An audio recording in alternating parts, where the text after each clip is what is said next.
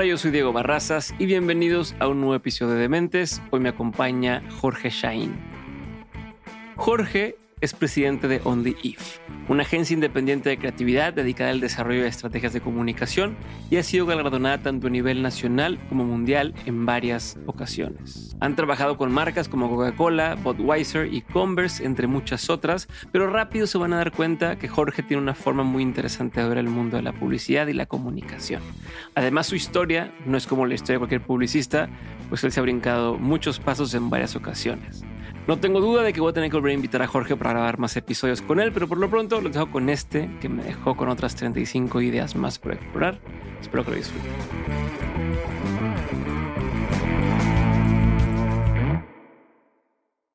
Ok, a ver. Scrapeamos 190 entrevistas de Dementes. Le sacamos todo el texto. Y esto se lo platiqué al equipo les conté que iba a venir todo esto y el viernes, literal, a las 8 de la noche iba en la carretera y se me ocurrió. Y oye, si Diego y el equipo han traído a 200, 190 los de las mentes más interesantes de México, qué interesante sería no quedarme como espectador y quedarme con esos gramos de sabiduría que me dio cada uno, sino poderles preguntar a esas mentes, ¿no? Entonces, de toda esa data la bajamos y entrenamos a un robot para que les pudieras preguntar. O sea, onda chat, GPT, pero... pero bajado a dementes. Okay. Está muy interesante. no, me no, vaya a venir, no vaya a venir eso. no, y fue, fue un ejercicio que, y, gracias a todos los del equipo que lo hicieron, porque la verdad es que lo, lo resolvieron muy bien. Me da mucha curiosidad. Pero pues está muy padre. Y funciona, ya, o sea, bueno, alguien puede... Bueno, es, o sea, es eructa, como decimos normalmente, o sea, todavía saca barbaridades, pero es un, creo yo que es un gran, es un gran primer comienzo. Tienes ahí a 200 personas para preguntarle y te saca el extracto de, a ver, dónde salió. Mira, no sé la intención de esto, ya estamos grabando, pero me parece una excelente forma de vender. Quiero saber, parte de lo que quiero entender es justo cómo fuiste creciendo, cómo fuiste llegando a proyectos y demás. Y lo que aquí es una muy buena forma de entrar de, a ver, esto me parece genial porque es, me gusta. Oye, pues chingón, si te gusta, para poder seguir desarrollando requiere esto y requerimos estos recursos y tal.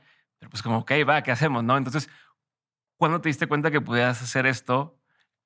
Y si lo hacías con las marcas. Se me hace bien chingón. A ver, ha cambiado mucho. A lo mejor fue como un meta tal, pero... Ha, ha cambiado mucho. Soy soy una persona muy curiosa que tengo la, la ventaja de y la capacidad de preguntarme, ¿y qué pasa así? ¿Y qué pasa así?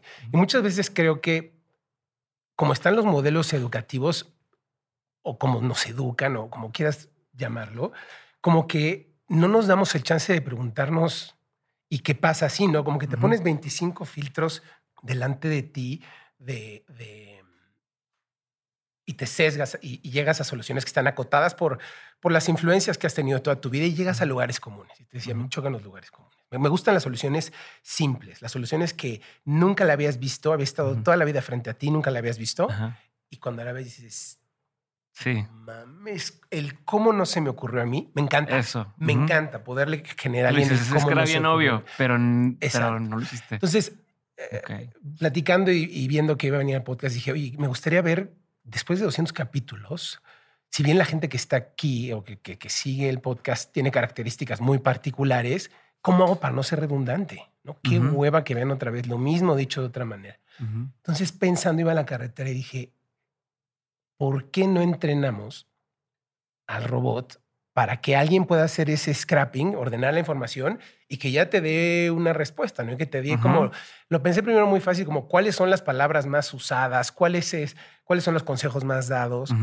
Y así lo propuse al equipo y el equipo me entendió, se emocionaron, lo intentaron, lo intentaron, lo intentaron, te digo, de viernes en la tarde literalmente, iba en la carretera y en cuanto tuve señal, se los propuse y me dijeron, sí lo podemos hacer. Entonces, de entrada, eso es música para tus oídos. Que tengas a alguien, porque lo más fácil, hay, gente que está hecha para decir, uy, no. No, está. Pero cuando tienes alrededor tuyo gente que se emociona con lo que piensas, es increíble porque se convierte en un, en un, en un círculo virtuoso donde te digo, son posibilidades aparte. Todo, todo. Y estamos encontrando como si te digo A, me dices B, entonces se convierte en, un sinfín de, de, opciones. Lo empezaron a hacer, eh, no le daban, no le daban. Ayer todavía en la noche, a las nueve de la noche fue, está muy complicado, es demasiada información porque son dos horas, son más de dos millones de palabras las que tienes en tu haber eh, y que la gente ha visto. Y al final, en un hackathon ayer en la noche, hoy en la mañana fue, sí pudimos. Sí pudimos y lo empezamos a ver y, jala padrísimo, tiene sus errores, pero, pero así lo hacemos y es con la valentía que la ignorancia da. Ese es un... Me encanta esa frase, me parece que ese es, ese es un don que tengo. Pero ¿y eso cuándo lo empezaste a hacer así? O sea, porque también, porque no es nada más el tema que tú digas, ok, me gusta pensar eh, what if y voy con una marca y tal. Son varias capas. Una es tú a nivel personal, otra es tú y quién te ayuda a que sí pase, ¿no? Porque pues ni modo que tú manejando vayas empezando a hacer scrapping, o sea, necesitas un equipo que lo haga. Entonces, ¿cómo fuiste llegando a ese punto donde hay un equipo que está en ese canal y con esa actitud y esa exposición? O sea, y eso se divide en muchas cosas más que me gusta explorar. Eh, y también, pues así como este tema de, de, a ver, evidentemente yo no soy una marca con las que trabajas, es, como una cosa de, pues, de, que está chido poder hacerlo y demás. Eh, lo veo hasta cierto punto como un detalle muy chingón, pero pues es una muy buena estrategia para llegar con, con empresas, ¿no? Y decirles, mira, ya tenemos esto más o menos bajado, está bien chingón. La empresa ya que lo ve y que lo ve tangible, dice, va, ¿no? Y no es nomás una idea eh, flotando. Sí. Cuando lo empiezas a hacer de esas formas. es como esta combinación. sí, viste, nos dividimos en muchas partes, entonces por donde quieras ir atendiendo las preguntas. Sí, a ver, este. Me gusta encontrar cosas que le emocionen a la gente. O sea, primero encuentro esto que me, que me, que me emociona, que siento ese got de aquí hay algo. No lo he visto, no me suena, estaría padre. Si te lo puedo contar, tú yéndote hacia la puerta porque te tienes que ir y te tengo que gritar algo y eso que te grite te emociona, ahí hay, ahí hay algo. Y esa es un poco la métrica. ¿eh? Tiene, Tengo que podértelo contar porque te estás yendo y te tendrías que regresar por lo que te dije. Desde ese planteamiento tan sencillo, después lo puedes ir complejizando, pero tienes que partir de algo sencillo que emocione. Un día escuchaba que Steve Jobs nunca pensó querer hacer el iPhone. Lo que pensaban es, güey, quitémosle el teclado a los teléfonos. ¿Cómo le podríamos quitar el teclado a un teléfono? Y el task era uno, quitémosle el teclado al teléfono. Y entonces automáticamente como que fraccionas el problema, pones un objetivo claro, porque si es, creemos el teléfono en el futuro, güey, no hay manera de poderte enfocar, no hay manera de que lo resuelvas. No dicen que si yo te pregunto ahorita, dime 15 cosas blancas que hay en la naturaleza, te va a costar mucho trabajo, vas a pensar 5. Si digo 15 cosas blancas que hay en un refrigerador, mm. es más fácil poder llegar al resultado. Entonces, eh, así lo pienso y de manera muy automática y tiene sentido, porque las cosas no tienen que ser complicadas. Las cosas si de inicio tienen un sentido y te lo puedo contar y lo puedes entender, eh, hay algo. Creo que la gente, lo que es rebuscado esconde cosas, ¿no? Entonces, lo simple tiene una magia vendes de idea, la cuentas, ves cómo la puedes maquetear, ves cómo... Y cómo tienes un, hoy se llaman MVP, ¿no? Y se lo presentas a alguien. Y entonces como que vas ganando adeptos, pero no tiene que ser perfecto de inicio. Hoy es muy obvio con la tecnología, ¿no? Tienes la versión 0, 0.1, y entonces vas ganando adeptos y la gente se va sumando a desarrollar las cosas contigo. Entonces, esa es como una fórmula rápida de, poderlo, de poderlo resolver. Eh, ¿Cómo empiezo a hacer esto? Creo que tiene que ver con mi niñez. O sea, creo que tiene que ver. La primera vez que me acuerdo haber hecho algo similar debe haber sido, no sé si en la primaria o en la secundaria. Y me acuerdo que había, un, había una clase en la que teníamos que hacer un invento de algo. Un invento de, de un algo. Tenías que inventar una cosa. Y me acuerdo que en un, en un viaje en avión había visto, había visto en una revista de estas de Fly Magazine, no me acuerdo, donde venden rednecadas horrorosas que nadie mundo necesita. Había visto unas pantuflas que tenían luz. Y me pareció, me pareció genial. Dije, sí. es increíble. De esas productos que te ponían ahí, decías, Eh, qué chingón, qué poder tenerlo. Exactamente, pero, pero entendías, decía, este güey me entiende, este- este güey está viendo algo que yo necesito. Ajá. Y entonces busqué la forma de poder hacer las chanclas yo, las, las sandalias yo. Ujú. Entonces me acuerdo que fui a un súper, te lo prometo, ¿eh? compré cable, de lo que podía haber en un súper, un cable, compré unas pilas, un foco y agarré unas pantuflas y resolví mentalmente que lo que había era algo que hacía contacto en la suela, no, no había ciencia. Entonces agarré una lata de alambre. Ajá. Yo sé que todo, todas las historias son así, pero les prometo que es así. Doble, eh, corté una lata de, de refresco y tiene un muelle natural por ser aluminio, no se doblaba al centro. Entonces puse un polo, el otro polo y fui viendo con cuántas pilas se prendía el foco. Y lo llevé como invento y jaló. Y creo que ese es el que me acuerdo como primer acierto de que las cosas Sí, que hacer que existiera, sí. eh, y, y materializarlo y hacerlo de una, de una forma sencilla. Y después me di cuenta que otro elemento muy importante era saber comunicar lo que estabas haciendo, porque tu invento podía ser genial. Y hoy que, que- que vivo mucho en el mundo de la tecnología y la creatividad, de pronto el saber comunicar esa idea puede ser, aunque el producto sea fantástico, que viva o muera, o que cuesta cinco, o que cueste mil. Sí. Hay, hay, hay un libro que me gusta mucho que se llama The Tipping Point, Claro. que habla de que hay salesmen, mavens y connectors, ¿no? El que tiene el conocimiento, el que conecta a las personas y el que vende las ideas. Y vender las ideas de pronto eh, está como estigmatizado el vender, ¿no? Y el ser vendedor. El vendedor no es otra cosa, me parece que una persona que tiene una gran tolerancia al fracaso y que le digan que no, no tiene miedo a que le digan que no.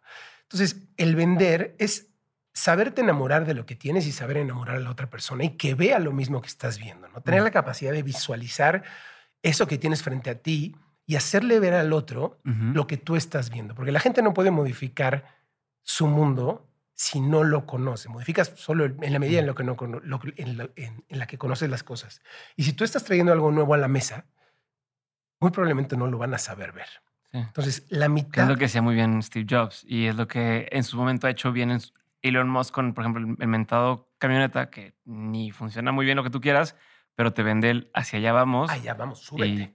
Conmigo. Entonces, e- es- esa es la idea. Entonces, saberlo comunicar es la, la mitad y que la gente crezca y lo camine contigo.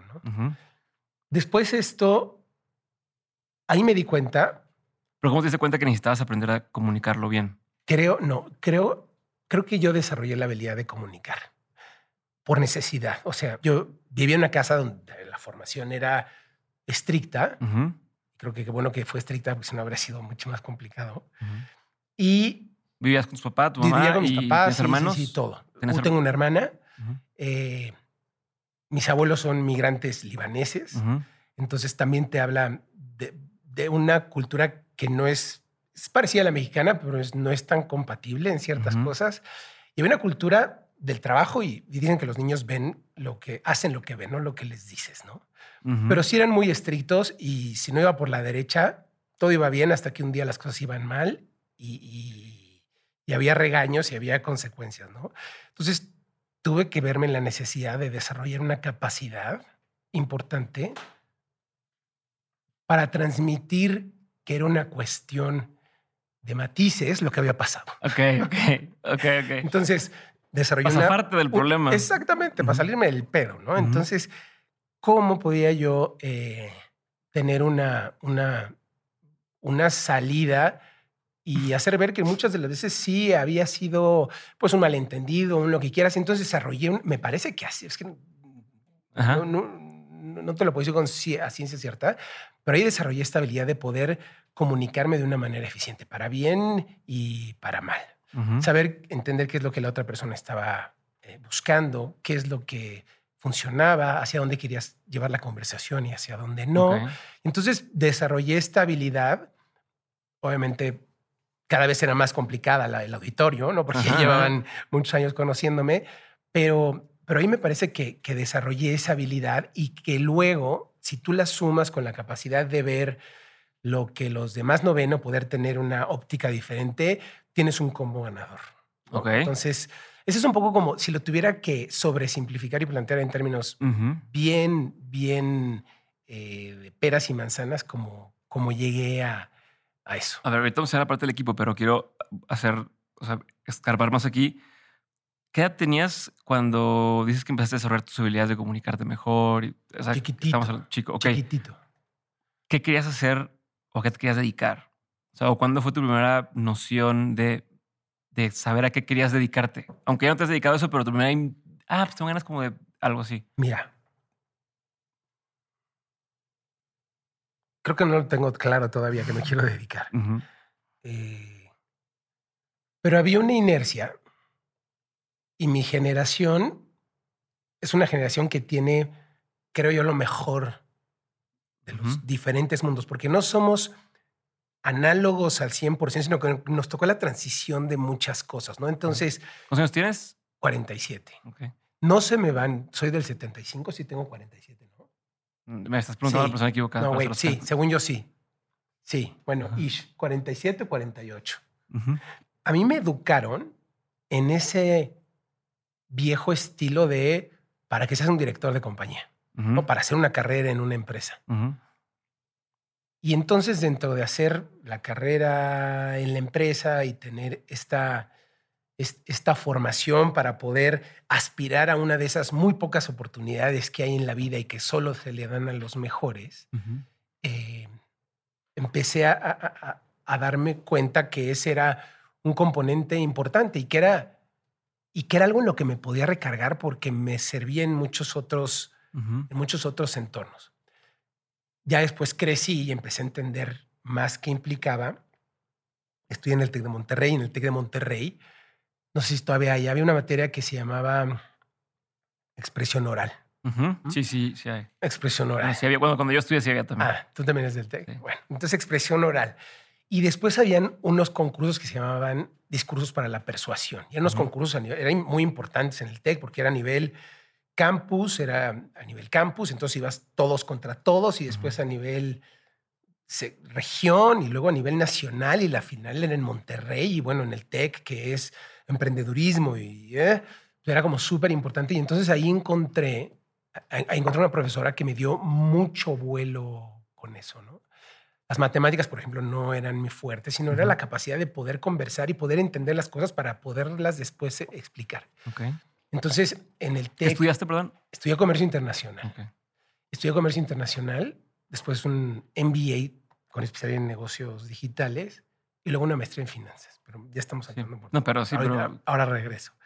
Entonces, no, no, no me termina, no terminaba de entender a qué me quería dedicar, pero iba viendo las áreas en las que iban sonando las campanas, ¿no? Donde esto sale bien. Esto, sale, bien. bien, esto funciona. Yo creo que, yo creo que las personas muchas veces hay quien te dice, no, tienes que fortalecer las áreas en las que eres más débil.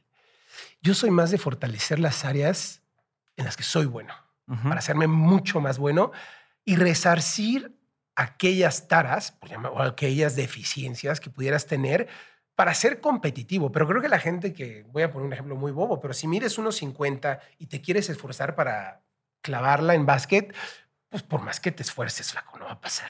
Entonces, si tú refuerzas las cosas en las que sí eres bueno, creo que llegas a lugares más lejos. Sí, claro. No tenía claro a qué me iba a dedicar.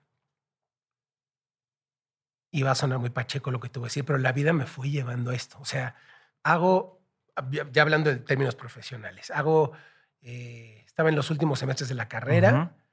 Un amigo mío estaba, nos vamos por el, todo el tema de la, de, de de la expresión oral, nos metemos a un concurso que es el modelo de Naciones Unidas de Harvard. Ah, ok.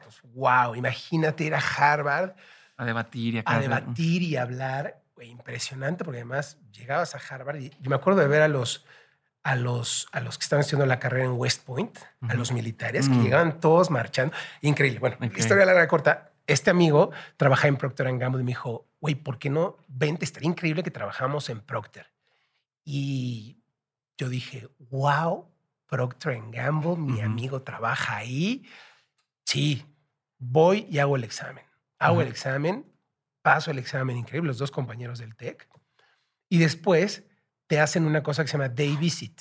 Day Visit ya pasaste el examen, ahora queremos platicar contigo y ver de qué estás hecho. Historia larga, corta, me mandan al carajo. ¿Por? no sé. Hasta el día de hoy no lo sé. No te dicen, no tienen feedback, nada más, bye, gracias. Y, son preguntas analíticas y son preguntas muy de, si quieres conocer la participación de mercado, de, pero nada más tienes una calculadora y un chicle, ¿cómo lo harías? ¿no? Entonces, es lógica y entiendo que quieren ver tu, tu, tu, forma de, sí, tu proceso, de cómo vas haciendo. Exacto, de asset. El caso es que me mandan de paseo y, y, y me dolió muchísimo, me rompió el corazón y hoy entiendo, y después leí algo que dije, esta fue como una, una lección que me dijo por dónde ir, que es, avoid the tyranny of being chosen, choose yourself, ¿no? Tienes en Twitter. Entonces, sí, o sea... Ahí fue donde te cayó ese 20. Ahí entendí ese 20. Oye, me gusta el ambiente corporativo, porque al final, pues, lo que había vivido y hecho toda mi vida, pero pues, no me voy a arriesgar a que me... Que alguien tenga que Me digan que sí o no. Y si mañana hoy es más fácil. Si mañana me dan una patada en el trasero, ¿qué hago? y hay un tipping point, hay un punto de quiebre muy importante que es en el TEC, eh, empiezo a trabajar en radioactivo. Estando en el TEC. Estando en el TEC. Después de esta experiencia. Después, ya como más o menos en el Inter. En, el, en, el, Inter, eh, el TEC era de las primeras universidades en tener internet. Mm. ¿no? Entonces, me acuerdo la locura de la primera vez. No soy tan viejo, ¿eh? o sea, suena como que estoy hablando de la prehistoria, pero no es así. La locura de sentarme frente a una computadora y decir, no mames que le puedo preguntar lo que sea a esto. ¿Qué le pregunto? ¿Qué le pregunto? No me acuerdo lo primero que pregunté, pero me dije, dije esto es, esto es enorme. El ahorita que lo dices, me, me, recordaste mucho cuando yo por primera vez descubrí Google y no sé ni qué quiero, pero así como, ¿qué busco? ¿Qué busco? Y, y, estás pensando pendejadas de ver qué buscar y a ver si, si aparece algo con lo que yo busco. Exacto. Y es una capacidad de asombro y de pensar, debe de haber alguien más como yo que le parezca increíble esto. Sin hacerte la historia larga corta, Radioactivo era la estación por mucho más importante junto con WFM en esa época. Y voy a, ver a José Álvarez, que era el, el director de la estación, oye, pues soy Jorge Shaín, este, fíjate que hay una cosa que se llama Internet, creo que hay una gran oportunidad para hablar de la tecnología en la radio. Y José, que todos eran música, conciertos. José, que era muy pragmático, me decía, estás loco. Hablar de Internet, de, la tecnología en radio, la tecnología es árida. La tecnología la gente la tiene que tocar, si no, nunca te van a entender. No hay manera de que funcione. ¿Cómo llegaste a él? ¿Cómo llego a él?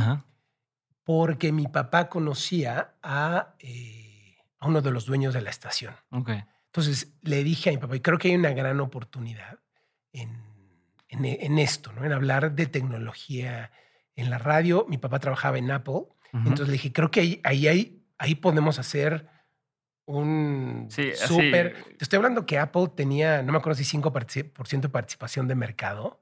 Eh, y pues nadie usaba Apple, ¿no? Decían, es para diseñadores, son muy caras. Decía, ¿Ya estaban las iMac de colores? antes, un ah, poquito antes. Dije, ahí hay una oportunidad para empezar a hacer contenido de Mac y empezar a jalar bandas hacia Mac. Y mi papá conocía al dueño de la estación y este y le dijo, oye, mi hijo tiene una idea que creo que te puede contar. Entonces, para hacerte la historia larga corta, me dice, José, creo que tienes toda la sangre de comunicador. Va, te vamos a dar media hora los sábados. Ah, se lo convenciste. Tiene chance. Sí. Los sábados, como en el radio. Los sábados, al mediodía. Pero me cagué. ¿y ahora qué hago, güey? O sea, no. No, espera, no viste el más allá de lo que... Era como los testigos de Jehová que no saben qué hacer cuando les abren la puerta. Era lo mismo, con todo respeto. Sí, que siempre tocan en él, les deja pasar. y ahora que me abren, y entonces están, ya no sé qué decir, perdón, ¿no? Entonces me dijeron que sí, y pues era radioactivo, ¿no? Y eran todas las grandes estrellas de la radio y movían masas, pero te digo masas. Sí, sí, sí. Y pues empiezas, no sé, si te digo, voy vía José, empiezas en tres fines de semana en lo que hacemos el paquete gráfico, de, el paquete gráfico, el paquete auditivo del, del, show. Y pues lo vas a hacer con David, que es la persona que llevaba la página de internet, y el Boy, que en ese momento creo era el productor de la estación. Y lo empezamos a hacer, se llamaba arroba, era Internet, computadoras y nuevas tecnologías güey, nos sentábamos a platicarle de páginas de internet a la gente. Y regalábamos modems y era, era muy, muy chistoso, muy naive. Y todo fue muy bien hasta que un día fue el primer, fue el primer aniversario de arroba. Y el Cha, que es un gran amigo, nos hace las playeras. Digo, vamos a unas playeras de, arroba para celebrar. Entonces se nos hacía muy chistoso que, que tenían name tag y decía, soy locutor de arroba, ¿no? Entonces, soy locutor de arroba. Entonces hicimos las playeras y le invitamos a la gente que venía por las playeras y pensamos, pues era tecnología, la tecnología era árida, ta, ta, ta, ta, ta, Y la gente le dijimos que venían por playeras y no sabes la cantidad de gente que era. O sea, sí, sí. Eran cantidad. ¿Tú te imaginaste que no te escuchaban tantas personas? que era muy poca gente y era mucha la gente que iba. Muchísima la gente que iba. Después eh, mueven la estación de radio. Esto estaba. Fue cuando, cuando lo, compraron. No, fue, fue, antes. Ah, no, fue. O sea, porque duró un año el programa. No, el programa no, el programa duró siete años, ah, una cosa así al aire. Pero después creció, fue jalando. Después la estación la movieron a Prado Sur y antes estábamos en Casa del Carajo, en el eje 6, trabajadoras sociales. La movieron a Polanco y entonces invitamos a Prado y entonces invitamos a la gente, porque era, una cabina que además veía al, público ah. hacia afuera, y le decíamos a la gente, vengan a vernos, llegaban taxistas, llegaba una cantidad de gente brutal, le decíamos, ¿qué es esto, güey? O sea, estaba muy cañón, muy bien. El programa funciona. Y ahí entendí por qué funcionaba el programa. Lo único que hacía yo era explicarle a la gente algo que yo no terminaba de entender, pero me tenía que sentar a entenderlo para poderlo explicar, hacerlo mío y podértelo contar. Partiendo de la necesidad de que la gente quería saber de ello. Empieza a funcionar muy bien y me veo en la obligación de entender de tecnología, pero al dedillo. En algún punto, José, que al principio dijo que no te dijo, no, si tienes razón, o sea, se acercó contigo para decirte algo. No, no, no, era como muy apapachador, pero después tuvimos dos programas a la semana y ya íbamos después del horario estelar, después de Olayo, a las 8 de la noche, y ya no, me ya, ya, no me acuerdo, pero en algún momento llegamos a tener más rating, o sea, era un programa del mayor rating de la estación, entonces jalaba muy, muy bien. Entonces creo que era mucho más complicado mantener, o sea, era no tan complicado mantener una hora a la semana con el nivel de audiencia que queríamos, versus tres que hacía Olayo. ¿no? Fue una etapa increíble, ¿no? Porque ahí pues eran las fiestas de radioactivo, imagínate. Ya no se hacen, pero en esa época eran las, en las, en las, las prepas, hacías fiestas de barra libre, ¿no? Eran terrenos baldíos. Terrenos baldíos, ponías un DJ, cerveza, tacos de canasta y pagabas 150 pesos. y la gente iba... y iban por miles. Hoy las las marcas se la medían los bigotes porque eso seguiría existiendo, ¿no? Y si luego le sumabas la ecuación de las estaciones de radio y tú transmitiendo en vivo desde las fiestas y tú con veintipocos años. Claro, claro. Era la locura, ¿no? Perdón que te interrumpa, pero me da curiosidad, ¿por qué dejaron de existir esas fiestas? ¿Tú por qué crees? Yo creo que por un tema, por salud, por sanidad mental, y no, sé, no sé, pero yo me acuerdo que íbamos en esa época a las cerveceras y tú como chavito llegabas. Buenas tardes, señor. Y no, y te daban, llegaban los camiones con las hieleras, hielo y la chela, no me acuerdo si te la daban a costo, pero era lo más irresponsable del mundo. O sea, y eras un chavito y salías, eh, entraban, no sé, 5 mil personas, 7 mil, y el concurso era ver quién mete más gente. Entonces ya estaban 13 mil personas. Ahí conozco, otro, otro punto muy importante, ahí conozco a Pablo, un gran amigo mío, Pablo González, y él tenía un sonido para las para fiestas de chavitas que se llamaba Spage, ¿no? Entonces eran todos niños prepis, muy, muy, muy buenos bailarines y bien parecidos, y él ponía el sonido en las fiestas, ¿no? Entonces, ese fue como un, un, primer amigo muy importante en todo lo, lo que sucedió después. y, eh, y, te digo, las cancelaron, gracias a Dios, porque yo creo que ahora sería algo muy irresponsable que siguiera existiendo. Y pasó el tiempo, viene el crash del Internet, el Internet Bubble del 2000, sale la oportunidad de ir a, estudiar la maestría a Barcelona.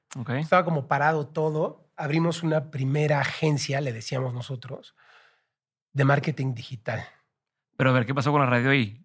El radio seguía, seguíamos en el radio. Entonces era un gran escaparate el radio porque ya tenía cubierto el mercado de la tecnología y nos buscaban muchas marcas de tecnología. Sí, porque nadie hablaba de eso. Nadie. Entonces, Motorola, las computadoras, el mismo Mac, todo el mundo decían, oigan, nos interesa anunciarnos con ustedes. Empezaba el boom de los videojuegos. Entonces, teníamos llegada a grandes presupuestos. ¿eh? Entonces, mientras tú tenías una estación de radio que hablaba de música y todos eran melómanos y los conciertos, de pronto había un oasis raro que eran unos güeyes hablando de tecnología.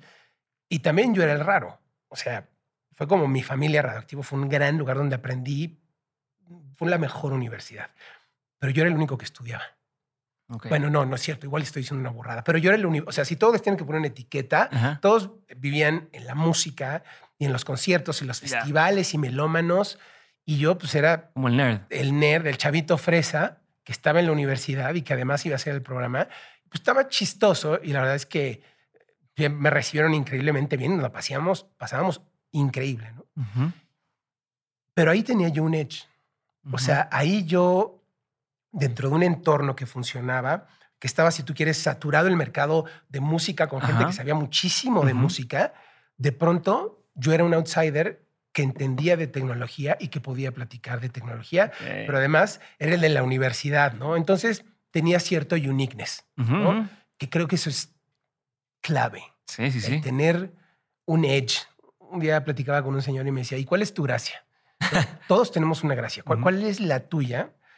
Y el entender esa gracia y cómo esa gracia te diferencia del resto. ¿Pero tú sabías en ese, momento que tenías esa gracia? ¿O hoy lo ves en retrospectiva? No, yo, yo, sabía en ese momento que pues, yo tenía esa gracia porque era el que estudiaba. Y te apalancabas de eso. O sea, sabías que eso era tu fortaleza ahí. Ajá. Y si, lo, y, si hoy lo reflexiono, eh, siempre busco cuál es ese edge, ya después llevado a las marcas, ya después, pero si tú buscas, ¿qué es lo que lo hace diferente? Y de pronto es, es como muy demagógico, tienes que buscar algo que lo haga único. Güey, no, porque de pronto mucha de la gente que está viendo y escuchando esto, de pronto dice, es que tengo, tiene que ocurrirse, se me tiene que ocurrir esto que a nadie más se le ha ocurrido en la vida y es muy difícil pensar así. Te lo digo yo que vivo de vender ideas. Y de pronto son ciertos tweaks que hacen toda la diferencia. Pero que son cosas que ya traías, al menos en tu caso. No son cosas de déjame forzo. No. O sea, oye, aquí nadie habla chino, pues entonces voy a inventar hablar chino, aunque no me guste, pero porque voy a hacer el diferente. No es así. No es así. O sea, tú sabes que tienes ciertas características que te diferencian del resto. Y si hubiera que darle un consejo a alguien es, en las intersecciones hay magia. En las intersecciones de una cosa con otra hay magia. ¿Qué quiero decir? Si yo mañana hiciera un programa de albures, pero además de divulgación científica, sería una forma entretenida de eh, educar a la gente, que la gente hiciera hacerlo fácil para ellos. ¿Dónde hay una intersección? Si tú ves Soul Cycle, por ejemplo, pues alguien dijo, güey, ¿por qué tiene que ser aburrido hacer ejercicio? La intersección entre la fiesta y el ejercicio es Soul Cycle. O el güey de Lululemon, que me encanta como lo planteé. El propósito de mi marca es que no te veas mal mientras sudas. ¿no? O sea, como que es muy aterrizado. A mí las cosas demasiado complicadas o etéreas no me llevan a ningún lado. Entonces, cuando tú entiendes cuál es tu diferencia y que en las intersecciones hay cosas, innovación, innovación es algo que funciona en un entorno traído a uno diferente. no, no, es, no es inventar de cero. Exacto, no, no, no pierdas tiempo inventando de cero ya hay alguien que escribió un libro, ya hay que por 15 dólares puedes tener un conocimiento increíble e infinito. No, no, no, no, La gente que se dedica a escribir un libro, no manches lo que tuvo que hacer para poder llegar a, y esto aportarte algo. Estoy más en nuestro país, o sea, en el sentido de español comparado con ya hay muchos avances que ya pasaron en otro lado, que nada más de, ah, volteo a ver lo que ya funcionó acá y cómo lo puedo adaptar acá. O sea, como es más ventaja, tenemos ese sentido. Tengo un amigo, Mario, que fue hay una cerveza que se llama Cucapá. Cucapá es una cerveza artesanal. Es un gran de Trump. Y nosotros, lo conocimos. Mario fue el founder de Cucapá, fue el creador de Cucapá, que después se lo vende a Grupo Modelo. Y él tenía una frase que me encantaba que es, eh, yo tengo una máquina del tiempo, va 10 años adelante, y se llama un boleto de avión a Estados Unidos. Ya está.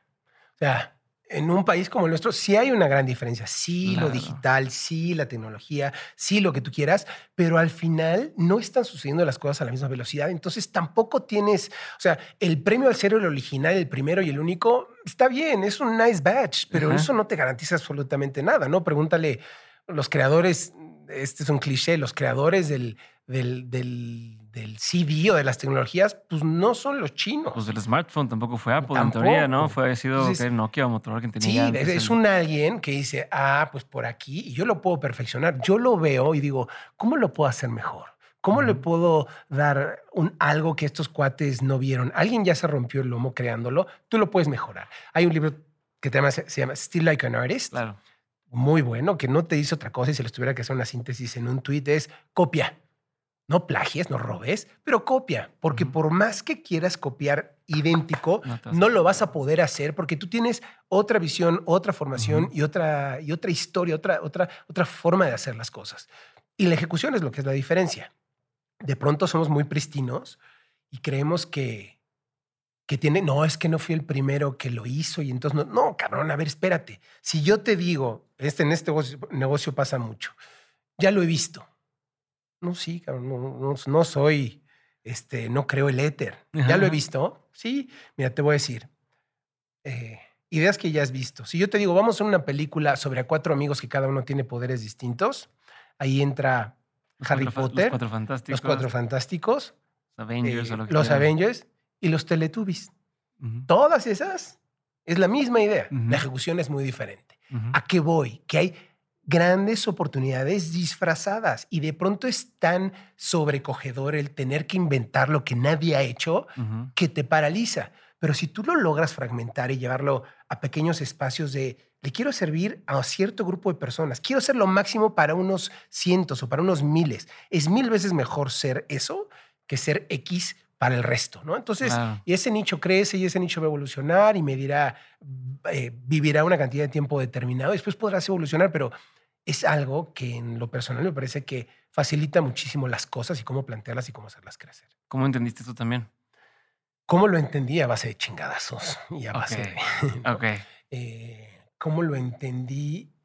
Haciendo la retrospectiva de, pues, cuál era mi edge. A ver, cuando... Ya otra vez estamos saltando... No, porque así va a ser, vamos a estar pero... Me, me doy cuenta Hoy soy el director de una agencia y nunca trabajé en una agencia. O sea, esta ya es la máxima expresión. Es con, con OnLeaf. Me voy un paso para atrás para que te cuente cómo, nace OnLeaf. Me voy a estudiar la maestría a Barcelona. Van muy bien las cosas en la maestría y conozco un grupo de compañeros y todos tenían la inquietud de empezar a hacer algo. Uno de ellos trabajaba en una línea aérea que se llama Cathay Pacific, una línea aérea de Hong Kong. ¿La radio la hacías a distancia? La radio la hacía a distancia. Todavía la estuve haciendo como un año, pero era muy cansado porque me tenía que despertar muy tarde para hacer los enlaces mm. de radio. Entonces ese episodio se, se, terminó ahí la radio, pero ella había aprendido todo lo que tenía que aprender. Ya tenía las tablas necesarias para poder seguir mi camino. Me, fascina la radio, ¿eh? me encanta construir y, narrar historias y esto me enloquece. Eh, ¿Tu amigo del, Ah, mi amigo de, la maestría trabajaba en Cathay Pacific y em, nos decía, oigan, yo le vendo los boletos a mucha gente de España que se va a Hong Kong a comprar cosas. Es, la gran fábrica del mundo. Con este nivel de... de ah, parece obvio, ¿no? Oigan, ¿por qué no hacemos algo? Y entonces, este, sí, claro, estaría buenísimo. Entonces estábamos todos estudiando y se prestaba mucho, era un ambiente muy propicio para pensar cualquier pobada. Sí, todo se vale. Es, es, esto, es el, el, de que todo se puede hacer. Exactamente, todo se puede. Y, entonces eh, él decía, yo veo que mucha gente se va de aquí y no necesariamente son los más preparados, ni es gente que sean ingenieros. Y me acuerdo que decía, hay, hay una persona que se va a comprar zapatos para Sara. Mm. Y la, el precio de los zapatos, no me acuerdo era en esa época, el, juez me cuenta que el precio promedio son 50 centavos. Decimos, güey, ahí hay un margen, hay un algo para empezar algo. Entonces empezamos a ver eh, si había un, un, producto para bebés que pudiéramos comercializar. Y entonces, no me acuerdo cómo, llegamos a un chupón que cuando el bebé lo tiraba, se cerraba solo. No había forma de que ah, tocara el piso. Era una pendejada, pendejada, güey. Para hacerte la historia larga, eh, abrimos una compañía que después el concepto era productos de compra por impulso.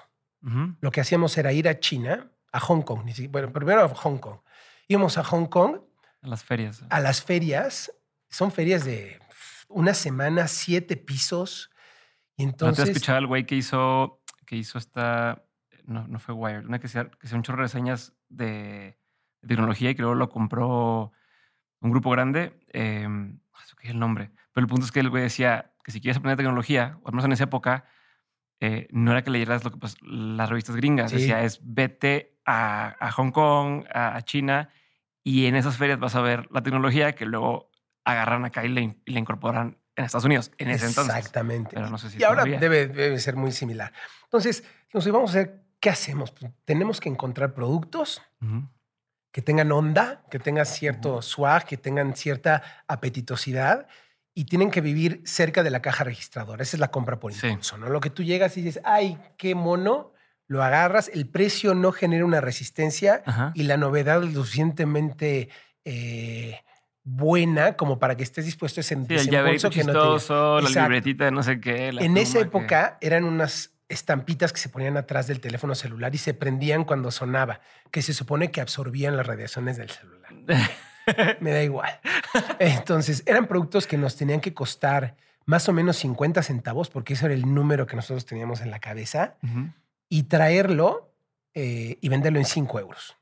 Entonces, era el margen porque no teníamos la posibilidad de recoger el producto que no se vendía. Ya, o sea, era perdido. Era perdido lo que vendas y entonces tienes que tener ese margenzote para poder ganar lana compramos un primer contenedor, la mamá de este amigo nos prestó el dinero, todos catalanes, yo mexicano, y fuimos, echamos a andar eso, empezamos a traer accesorios para teléfonos celulares y los vendíamos en eh, gasolineras, estaciones, no, kioscos y tiendas de dulces, ¿no? donde venden el tabaco. Y encontramos un distribuidor, ahí hay pocos distribuidores, muy pocos distribuidores que manejan ese canal. Y entonces es todo un modus operandi, le caímos muy bien, le gustaban los proyectos, le gustaban los productos, digo, yo los distribuyo. Y fue un buen negocio y empezó, empezó a funcionar durante, durante, un muy buen, durante un muy buen rato. ¿no? Entonces ahí aprendí esa parte de pues, hacer marketing sin dinero. O sea, lo que puedas decir, que el producto tenga la suficiente apetitosidad para que de verlo lo quieras comprar y funcionaba. Entonces, ahí ganaba una lana, me iba bien, además me daban lo que me depositaban mi jefe mensualmente para la escuela, entonces ya iba ganando más lana. Y se termina la, el, el, MBA y me ofrecen una beca. Hoy nos gusta tu forma de ser y de hacer y me ofrecen una beca. Ahí mismo. Ahí mismo. Para quedarte más tiempo. Para quedarme más tiempo. A cambio de ser el adjunto del director de, de la maestría. Y entonces eh, estudié una maestría en finanzas y, eh, me quedo otros dos años. Entonces me quedo cuatro años en Barcelona, living increíble, ¿no? Estudiando, conociendo, yendo a Hong Kong, regresando. Después. O sea, el negocio lo siguieron. Sí. Sí, siguió caminando y siguió muy bien. Y después hicimos pulseras y luego hicimos audífonos, hicimos lo que tú quieras. Funcionaba, funcionaba bien. y Hong Kong es como como la zona fresa, ¿no? Donde va, empiezas a comprar en Hong Kong, que es como tu iniciación, pero el negocio, negocio está, en China, está en mainland. Y entonces empezamos a ir a, mainland y a buscar nuevos. O sea, ya fueron a reducir costos. a reducir, exacto. Estaba buscando estas eficiencias. Historia larga, corta, fue un viaje increíble. Aprender a negociar, aprender a comprar, aprender a, vender, a decir no puedo. Eh, ¿Quién sabía de importación? ¿Quién sabía de Era, era, teníamos un agente aduanal. Te voy a decir. porque luego también son, en China son de, te lo pongo en, en ya sabes, como, como aquí o te lo pongo en, en barco, no sé cómo se llama. FOB o, ajá, o sí. Son como ciertas cositas que. Te voy a decir, una gran ventaja es que ahí el sistema, en España las cosas están hechas y el sistema funciona. Funciona. Sea, no tienes que ver cómo... Güey, aquí era, el, eh, tú mandabas el pedimento aduanal, decían, oye, pagas tanto de impuestos, el, llega tal día, uno o dos días estaba el producto en la bodega. el sistema funciona. O sea, de, que, o sea, hay burocracia, pero existe, no es a través de mordidas. No, tienes que cumplir con estos requisitos. Señor, usted cumple, aquí está su producto. no, hay, no hay un. Está cabrón que se me da sorprendente. Todavía está más triste. Es muy cañón. Está triste que se me da sorprendente porque así debería ser, pero pues así no es así. Exacto. Y entonces fue un gran primer laboratorio de ver qué se puede hacer, qué puede funcionar, qué ganamos dinero. Viste China, viste esto. Fui eh, un día yéndome a Hong Kong. Me habla por teléfono Pablo, mi amigo que te conté de la radio. Ah, un punto antes. Antes de, irme a la maestría, nos contratan para hacer la. Había una estación de radio que se llamaba Pulsar FM. Pulsar FM eran cinco. La promesa era cinco canciones continuas. Y eran socios los dos grupos, MBS y, y. Yo no me acuerdo cuál era el otro. Pero eran socios. La historia larga corta se pelean. Mm. Y entonces, pues cada quien sus estaciones. La idea era hacer un grupo consolidado entre ellos dos. No funciona. Cada, cada quien jala para su lado. Y entonces, una de las estaciones que habían ocupado para hacer noticias se iba a quedar libre. El caso es que iban a perder la posición, iban a perder Pulsar FM. Mm. Y nos contratan para hacer Exa FM. ¿A quiénes nos contratan? Ah, teníamos, es que no te lo dije. Eh, antes de irme, tuvimos una primera agencia de marketing digital. Ok de marketing digital que te estoy hablando, imagínate hablar de marketing digital en el 2000, la gente te decía, ¿eh? y, eran interactivos en esa época, pero era el nicho en el que podíamos llegar más fácil porque era tecnología, otra vez era el spin-off de la radio. Y entonces nos, nos contratan. ¿Dirían que eran competidores ustedes de Grupo W en ese momento? Sí, sí, sí, era de Grupo... De Grupo W de Saltillo que metieron bien ah, en el tema digital. No, pero competencia, nosotros éramos así, Grupo W, yo creo que era muchísimo más grande. nosotros éramos muy, muy, muy, chiquititos, pero era ese mundo de, de los interactivos, de las computadoras en el punto de venta, y me acuerdo que hicimos algo para, para una línea de maquillaje, ¿no? que le pudieras, pudieras ver cómo se veían los distintos colores del maquillaje. eso como ahorita otra vez otra vez vuelve esa onda de, que te lo puedas probar y tal. Exactamente. Pero, yo no esa época en la que te ponían ese tipo de cosas, ¿no? Que te decían, no, vas a poder hacerlo. Muy limitado, pero era lo que... Es lo que, la, la promesa de que ¿no? y era la experiencia de marca y poderlo llevar al punto de venta y tenías una Mac en el mostrador, lo más antiestético del mundo, pero bueno, e-, ese era como ese entorno. Y entonces dentro, pues éramos muy buenos, éramos muy creativos y éramos socios en, en esa agencia pequeñitita, Olayo, Krusty y yo, si no mal recuerdo, más o menos. Y entonces nos contratan para hacer, hacemos esta agencia, nos cae el proyecto de hacer EXA. Imagínate hacer la estación que iba a competir contra Pulsar FM. Y entonces se nos ocurrió hacer esta, esta estación de radio que decíamos, bueno, así, ¿eh? Y así, no, no, no por obvias, son menos relevantes las ideas. Oye, pues, si Pulsar FM son cinco canciones en línea, pues hagamos seis, güey. Oye, ¿y cómo se dice seis? Ay, a ver, tú que fuiste a la escuela, ¿no? Exa. bueno, esto te, lo estoy sobresimplificando. la historia es así, llegamos así. Y me acuerdo que cuando le presentábamos a, los grandes directores de las cadenas de radio, porque además era una estación que iban a hacer con, no sé si 50 estaciones de radio, decíamos, se va a llamar Exa y tal. Y la gente decía, ¿cómo? Suena a la ex, a la que ya no es. Entonces, eh, también es hoy lo ves a toro pasado y dices, qué pendejada. Pasa, mucho con los Sí, pero sí pasa. Pero a ver, más quiero entender una cosa. Tú estabas, o sea, esto de la agencia existía mientras tú estabas en Barcelona con el otro negocio también. En cuanto me voy, me salgo de la agencia. Ya. Me y, salgo de la agencia. Y lo de hacer EXA. Pasó justo antes de. Justo antes de fuera. Ok, entonces ya de, está, entregan EXA, luego el proyecto y te vas. Este se ve medio parado, voy a aprovechar y me voy a estudiar la maestría. Ya. Y fíjate cómo la vida es muy chistosa. Creo, ¿has jugado Zelda? Pero bueno, veces no soy gamer. o, estos, o, estos, estos, juegos donde, vas recolectando cosas, ¿no? Entonces imagínate que tú necesitas, puta, yo necesito ahorita una escalera porque tengo que subir de aquí a acá y vas caminando y te sale un caracol. Y dices, puta, pero lo que yo quiero es una escalera. Hoy guarda el caracol. Sí, no sabes para qué te va a servir el caracol. El haber aprendido en la radio de tecnología y me voy a estudiar la maestría, yo sabía todos los casos de los que estaban contando porque no, no estás hablando de letra muerta, estás hablando de cosas que están pasando mientras te las van enseñando. Me sabía yo las explicaciones y los casos a veces mejor que el profesor y de ahí me dan la beca. Entonces, como que nunca sabes dónde vas a acabar. ¿Qué, le quiero decir a las personas que, que nos estén escuchando?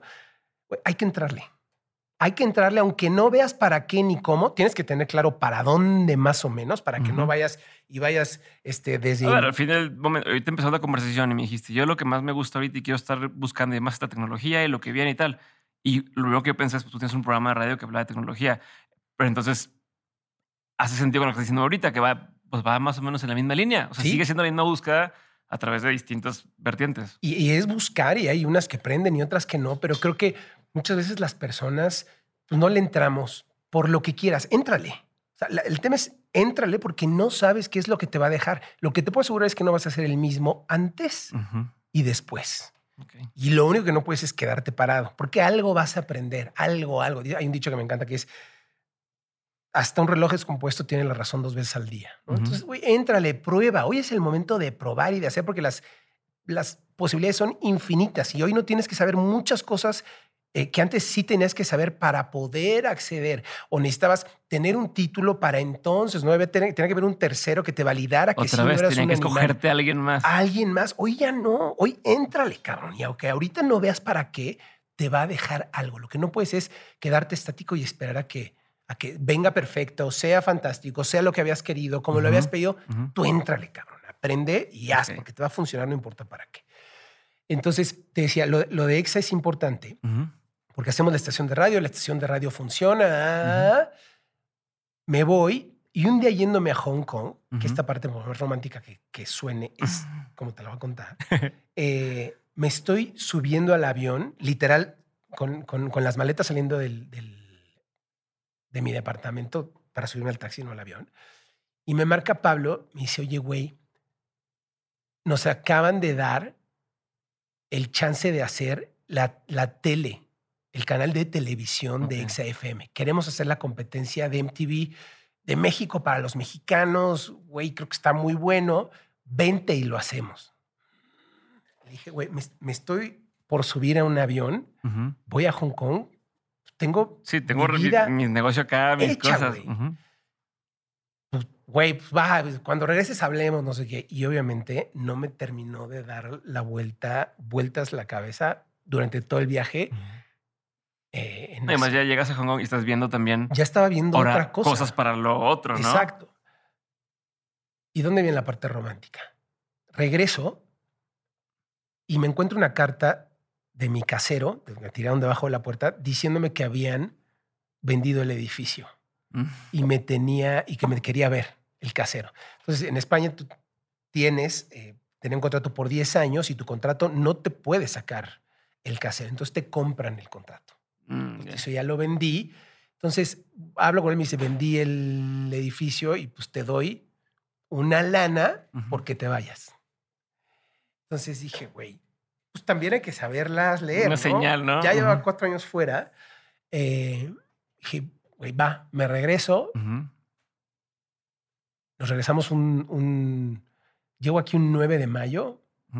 y ¿Me dices, nos regresamos? No, me regreso, perdóname. me regreso el, 9 de mayo estoy aquí y el 10 de mayo tenemos una primera reunión con la gente de Microsoft porque estaban por lanzar el primer Xbox. Y entonces estábamos viendo cómo lo podíamos hacer. Este es un episodio fascinante porque literal nos dicen, como te lo voy a contar, hagan un canal de televisión. ¿Cómo, cabrón? O sea... ¿Xbox les dijo eso? No, no, no, no. O sea, MBS Hagan Dice, hagan XATV, pues hagan un canal de televisión como puedan, como quieran. Aquí hay tres chicles, un chocotorro y dos cámaras y hagan lo que quieran. Entonces fue desde... soy muy suertudo también. Qué buenas oportunidades. Tenía 29 años, iba a ser el director de un canal de televisión para chavitos. Entonces eh, empezamos a ver y otra vez, con la valentía que la ignorancia da, pues me voy a sentar a ver qué quiero hacer, qué me gustaría que la gente viera, qué oportunidades hay. Microsoft nos dijo, oigan, parte de lo que le propusimos a Microsoft, hacemos un programa de videojuegos, ¿no? Este, powered by Microsoft, fully branded, lo que tú quieras. Y entonces les encanta la idea y sí, hagámoslo. Eh, ya no me acuerdo cómo se llama el programa de videojuegos, pero estaba fully branded, ¿no? El nombre, todo, todo, todo. Entonces traíamos todas esas cosas sobre la mesa. Como éramos un canal chiquitito, que los grandes canales de televisión no podían hacer. Entonces podíamos, y además nos dejaban hacer lo que quisiéramos, pues podíamos hacer lo que no estaba escrito. Entonces nos metimos a ver qué programas de televisión había en Estados Unidos, qué secciones funcionaban, qué estaría cagado ver. Entonces, una de las cosas que me acuerdo perfecto que hicimos se llamaba The Boss to Beat. Entonces, si tú eras muy mm. bueno en un videojuego, era el principio de las maquinitas. Antes en las maquinitas, si tú eras muy bueno en la maquinita del juego X, eh, pues nadie te sacaba. Llegabas y alguien te retaba y ponía una ficha arriba y este, pues te retaba. Y si no te sacaban, el que sigue y el que sigue y el que sigue. Entonces lo que dijimos nosotros, vamos a llevarlo al siguiente nivel. ¿Por qué no le pagamos un sueldo al que sea muy bueno en el juego? Y ese sueldo se lo va a ganar hasta, que venga alguien y le gane. Entonces, pequeñas bobadas como eso, pero tenían mucha onda y tenían mucho sentido. De ahí eh, nos jalamos al Diablito, el Diablito que ahora está por todos lados. El comediante. El comediante. Pues, no teníamos nada que hacer. Entonces le dijimos, Diablo, ¿por qué no estaban muy de moda las, las, las eh, firmas de autógrafos? ¿Te acuerdas de esta época donde Sanborns hacía firmas de autógrafos o de libros o de lo que quieras? Sí, claro, claro. Decíamos, güey, si no tenemos nada que hacer, vamos, ve a, chingar a la gente en la cola. Voy a mm. preguntarles, voy a decirles. Entonces, se iba el diablito, búsquenlos, deben de estar por ahí los programas. YouTube, YouTube ya estaba ahí. Ah, bueno, ahí voy. Hubo un momento, ahora voy a YouTube. Eh, entonces iban y como no teníamos lana para hacer nada, pues iba un camarógrafo, el diablito y un par de personas que le iban soplando y literal chingábamos a la banda. Los primeros trolls. Los primeros trolls. Y oye, si vas al concierto, ¿de qué es el concierto? ¿Y por qué el concierto? Y vienes al libro y sí sabes de qué es o no. Y a la gente le gustaba mucho. Lo pasaban en televisión. Lo pasamos en televisión. Todo esto dentro de, de Exa TV. Un canal chiquitito, en una plataforma de televisión de paga chiquitita. Y ya eres como ejecutivo de MBS. Ya, ya trabajo ahí en MBS. Trabajo cinco años en MBS. Y la agencia ya no. No, todavía no existe la agencia. No, la agencia que tenías con ah, No, ya no, ya no existe. me salgo desde que me voy y ya no regreso a la agencia. Ya era como parte de MBS. Yo era empleado de MBS. Yo trabajaba para MBS. ¿Y la empresa de Barcelona? ¿Saliste? Y la empresa de Barcelona también me salí. Como que eh, lo que tenía que durar. Entonces me vengo a este proyecto muy bien, muy, muy, muy, muy apapachados, con la libertad de hacer y decir. Entonces, cada que veníamos con estas ideas y cada que el equipo de los, de los dueños de MBS veían las cosas, decían, ¿qué pedo con estos güeyes? Están increíbles, ¿no? Y se rayaban y nos daban más rienda suelta y más eh, oportunidades para hacer. Íbamos jalando marcas, todo. Y obviamente para los vendedores de televisión, pues que llegáramos nosotros era sangre fresca, ¿no? Entonces, de pronto decían, oye, vamos a ver a las centrales de medios o vamos a ver a las marcas. Y entonces, pues literal, como si fuera titino, ¿no? Me, sacaban del estuche y órale, güey, a bailar. Y jalaba, y jalaba muy bien. Y entonces nos empezamos a dar cuenta y empecé a ver por lo que pagaban las marcas. Mm. Entonces yo veía, con la valentía que la ignorancia da, lo que era la campaña, decía, yo te lo puedo hacer mejor. Porque además yo conozco muy bien al target. Yo tengo un canal de televisión para ese target. Entonces, en lugar de estar inventando cosas, hagamos contenido y que sea auspiciado por ti. Además, tenías una capacidad instalada no subutilizada en MBS porque no producían a los niveles que producían en esa que producían antes. Tenías foros, unidades móviles, todo.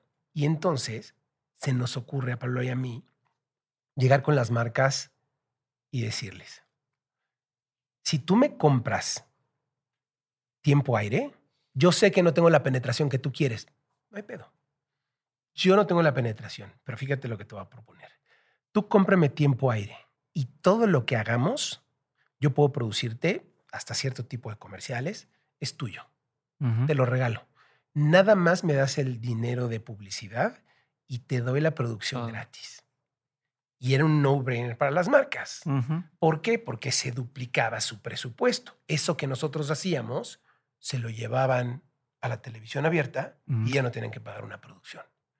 Y entonces aprendimos a contar historias, empezamos a hacer native ads, empezamos a, a integrar las marcas de manera orgánica, empezó a jalar muy, muy, muy, muy, muy. O sea, fue toda una nueva estrategia, ¿no? Para fue toda una estrategia. Entender el güey de la marca qué necesitaba, qué nos reservían los medios. Estoy hablando de Televisa, que no sé si todavía lo hagan, pero te voy a incrementar 20% el costo mm. por anunciante año. O sea, condiciones donde tienen pescado de los dedos al anunciante, ¿no? Entonces, de pronto, como que les liberabas, como, como, que les liberabas las manos y empezamos a generar este wow factor en, en las marcas. Aquí viene otro punto muy importante. ¿Por qué nos iban a escuchar? Dentro del mundo de las agencias, no era normal que alguien que entendiera de negocios hiciera comunicación. Y ahí vuelvo a lo del Edge. Tuve mucha suerte de tener cierta formación y formación para ser un gran ejecutivo y en un área de publicidad no necesariamente es lo más común que el creativo llegue y hable sobre un retorno a la inversión, entienda de tus inventarios. Entonces hacíamos mucho clic con los estabas hablando de los KPIs de la persona o los, o sea, que, iba a salvarle la chamba a esa persona. Exactamente. Y hay un punto bien importante. La gente crece con la gente que les hace crecer. Si yo, brand manager, veo que hay estos güeyes que están haciendo cosas en MBS y que están proponiendo cosas y están jalando y todo el mundo está viendo a ver a mi compañero, a la vuelta de la esquina te voy a llamar. la gente se quiere rodear de gente que les haga crecer. Y si tú resuelves un problema y estás trayendo ideas diferentes a la mesa y funcionan, güey, así. Hacemos, es el lanzamiento de Coca-Cola Cero. Y uno de nuestros clientes con los que más clic hacíamos era Coca-Cola. Y nos decían, es que son lo más cercano a clientes sin ser cliente. Entonces nos entendíamos muy bien con ellos. Desde MBS. Desde MBS. Y entonces dentro de MBS lanzan Coca-Cola Cero, un lanzamiento monumental, la inversión que quieras, estúpidamente. Fue la primera vez que sacaron, porque ya es que salió cero y luego como que no, y luego sin azúcar y ya. Esta es la primera vez que la, que la lanzan. Es la primera o la segunda, no me acuerdo. Pero bueno, es un gran lanzamiento de Coca-Cola Cero y hay mucho dinero detrás. Y el concepto era hacer lo imposible posible. Mm. Según fue la segunda. Fue la, la primera que no pegó era como mismo sabor, no sé. Exacto, tiene Y como que la gente dice, pero, quiero que sepa otra cosa. Exacto. Ese, si le dicen a la gente que es el mismo sabor sin azúcar y la gente dice, ni madres, no es el mismo sabor, adiós. La reformulan y vuelven a lanzar. Tienes razón. Este, lanzan otra vez y el concepto era hacer posible lo imposible. Entonces, Pablo y yo, sin sesgue alguno, porque esa es la gran ventaja, güey, no, no somos de agencia, entonces un martillo a todo le ve cara de clavo. Nosotros no. Entonces decimos, oye, güey, si el concepto es hacer imposible lo posible, ¿qué podemos hacer? Hagamos un concierto en un avión. Mm. No, no, güey, ya hay alguien. No, no, no, güey. Un concierto en un avión, bien. ¿Cómo bien? PA, baterías, luces, todo. Mm. Güey, ¿cómo lo vamos a hacer? Vamos con José Calderoni, que era el director de marketing de Volaris. Volaris acababa de empezar, entonces tenía como este ímpetu también de hacerlo. Oye, este, queremos hacer un concierto en un avión. ¿Un qué? Un concierto en un avión. ¿Se puede? No, sé, güey, fulano, no, pues nadie sabía. No, no, no, no, no, no había historia, un track record oye, pues no, no está, no está prohibido. Pues, ¿Qué hacemos? Pues quitemos las primeras cinco filas y luego, pero la energía, Pablo, que es un genio con la parte técnica, encontró unas baterías de gel que no sé dónde las hacían en Alemania, porque no pueden ser baterías líquidas porque se derraman. Para hacerte la historia larga, corta, hackeamos y le vendimos a Coca-Cola hacer el vuelo cero. Okay el concierto más alto de la historia, con Zoé y Molotov tocando en un avión para llevarte a los premios de MTV. Eh, Güey, yo, me acuerdo, yo me como acuerdo que vi eso. Primera plana del Reforma. Sí, Al día siguiente, primera plana del Reforma. Entonces, para todos Ujú. era wow, porque además cerrabas todo el ciclo, ¿no? La marca, hoy es muy fácil, o ya lo ves. eh, eh, tenías locutores transmitiendo en vivo desde Son el avión, demasiados elementos que están ahí. muchas cosas que están ahí tronando y a la hora de, de- de hacer la venta del producto, muchísimas cosas, revienta y al día siguiente que vemos los periódicos, la primera plana reforma, pues en Coca-Cola sí fue así de, ay cabrón, estos Ujú. güeyes traen otra cosa. Desde el lado de MBS, ¿cómo se veía esto? O porque, Pues yo imagínate. no era un programa, o sea, no era un programa ni era radio. No, no, no, era, o O sea, sí, sí había como, pero sí había el cierto punto el, oye, pero nosotros no hacemos eso, te iban a decir de, pero, pero ahí era televisión y entonces era, no hago eso, pero me está generando ventas. Lo que me ve, o sea, al final, bottom line, ellos lo que quieren es vender Ajá. tiempo aire en un sistema de televisión de paga que tiene una penetración limitada. Tú hackeaste el cómo poder, oye, si yo quiero vender 20, nadie te va a comprar 20, ¿qué me vas a ofrecer? Güey, yo puedo hackear tu sistema y duplico tu, tu presupuesto. ¿Te gusta? Me encanta. Y entonces en MBS, pues todos eran, todo eran risas y carcajadas y Ajá, felices y ajá, güey, ajá. son una joya estos dos squinkles. Y este, y un día nos sentamos a platicar. Dijimos, a ver, espérate. Si al final estamos desarrollando las estrategias, ¿no? Porque entendíamos, nos sentábamos con la marca y a ver, cuéntame, cuéntame tu brief, cuéntame el Ujú, problema, ujú. cuéntame, yo te, voy, yo te voy a traer una solución. Traíamos la solución, jalaba, lo producías, era de verdad eh, el agua Ujú, tibia. Y entonces empezaron a darnos muchos proyectos de Coca-Cola y empezaron a darnos más y más y más. Y de pronto nos sentamos a pensar, Pablo y yo, oye, pero si yo estoy yendo a ver a la marca, si desarrollo la estrategia, si la ejecuto y lo ponemos al aire y todo, y si nos salimos y lo hacemos solos, preguntamos en Coca-Cola, oye, y estoy pensando salirme de MBS. ¿Tú crees que, que seguirías trabajando conmigo? Dice Coca-Cola, MB, ¿who? Ajá. Sí, por supuesto. Y entonces al final, pues nuestro negocio no era realmente la televisión, sino que había una oportunidad de crear una agencia que hacía las cosas de manera diferente, que se integraba verticalmente contigo, más enfocada a negocios y que tenía soluciones creativas para los problemas. Ujú. Yo, no- yo no tengo el sesgo de vamos a hacer un comercial de 20 o Sí, de 30. O sea, no, no estás limitado a un, a un formato en no, particular que tengas no, que estar no ejecutando. es la agencia de, porque es muy común, se junta el de planning con el director creativo y el de cuentas y arman su, no, oye, pues hagamos una agencia. Nunca trabajé en una agencia, no, no, no. Sí, no tener los no, sesgos no, también No, de- tengo De ninguno de, copy esos junior, copy no sé sesgos. qué. Tienes que luego para Nada. poder... Oye, yo sé lo que una marca, lo que un negocio necesita para resolver su problema su problema de comunicación, de negocio, de lo que tú quieras. Ujú. Entonces, había una muy buena química y empezar con un primer cliente como Coca-Cola te abre las puertas para muchísimas cosas. Tengo varias dudas aquí. Sí.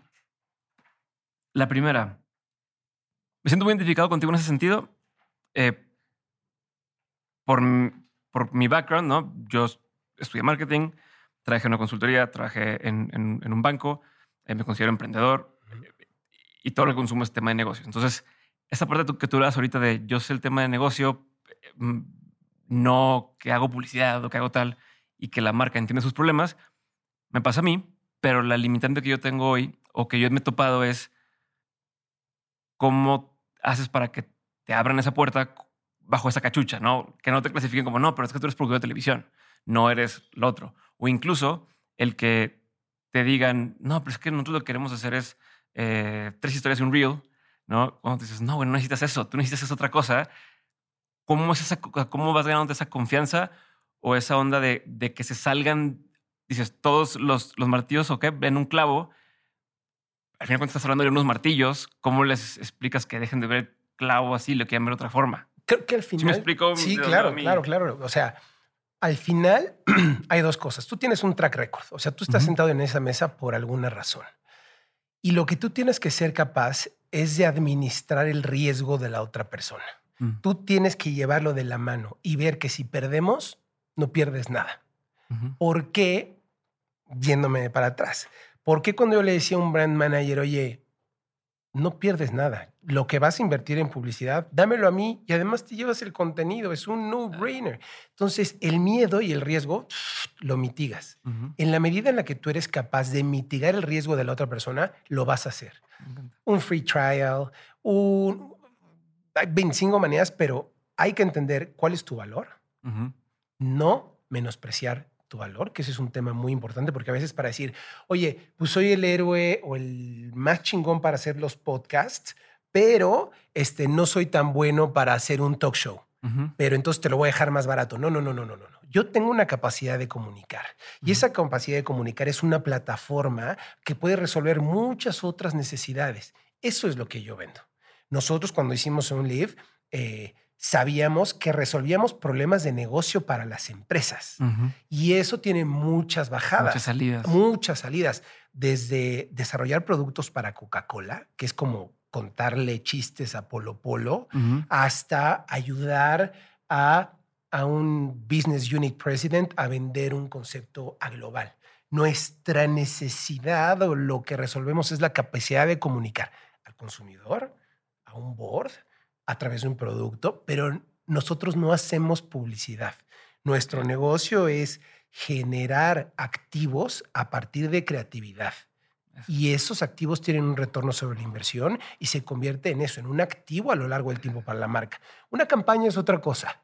Lo que nosotros queremos son plataformas que son rentables a lo largo del tiempo. ¿Me explico?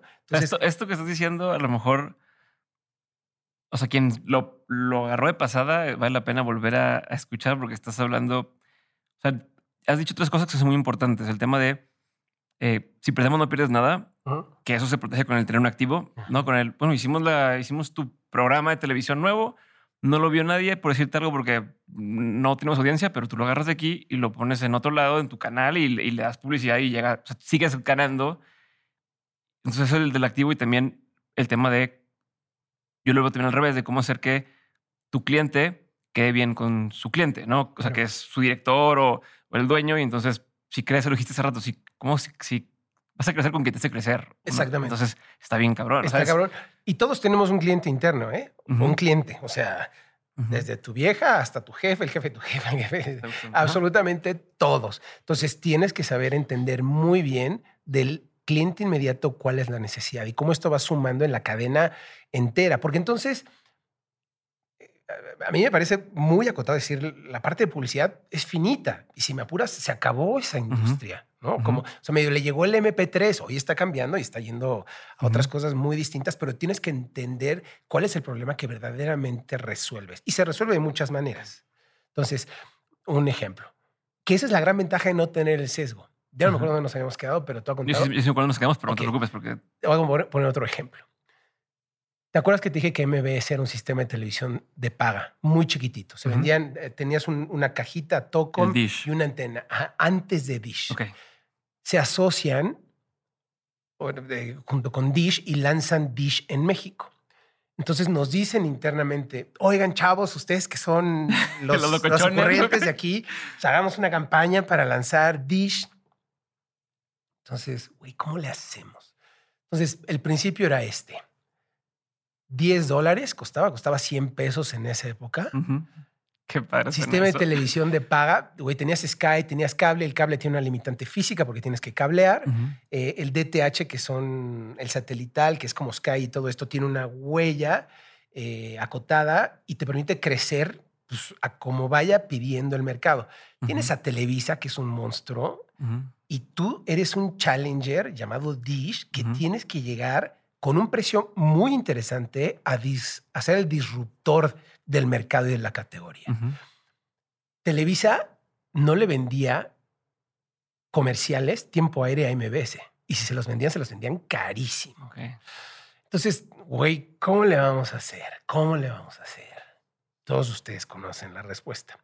Les voy a contar un poco cómo fue.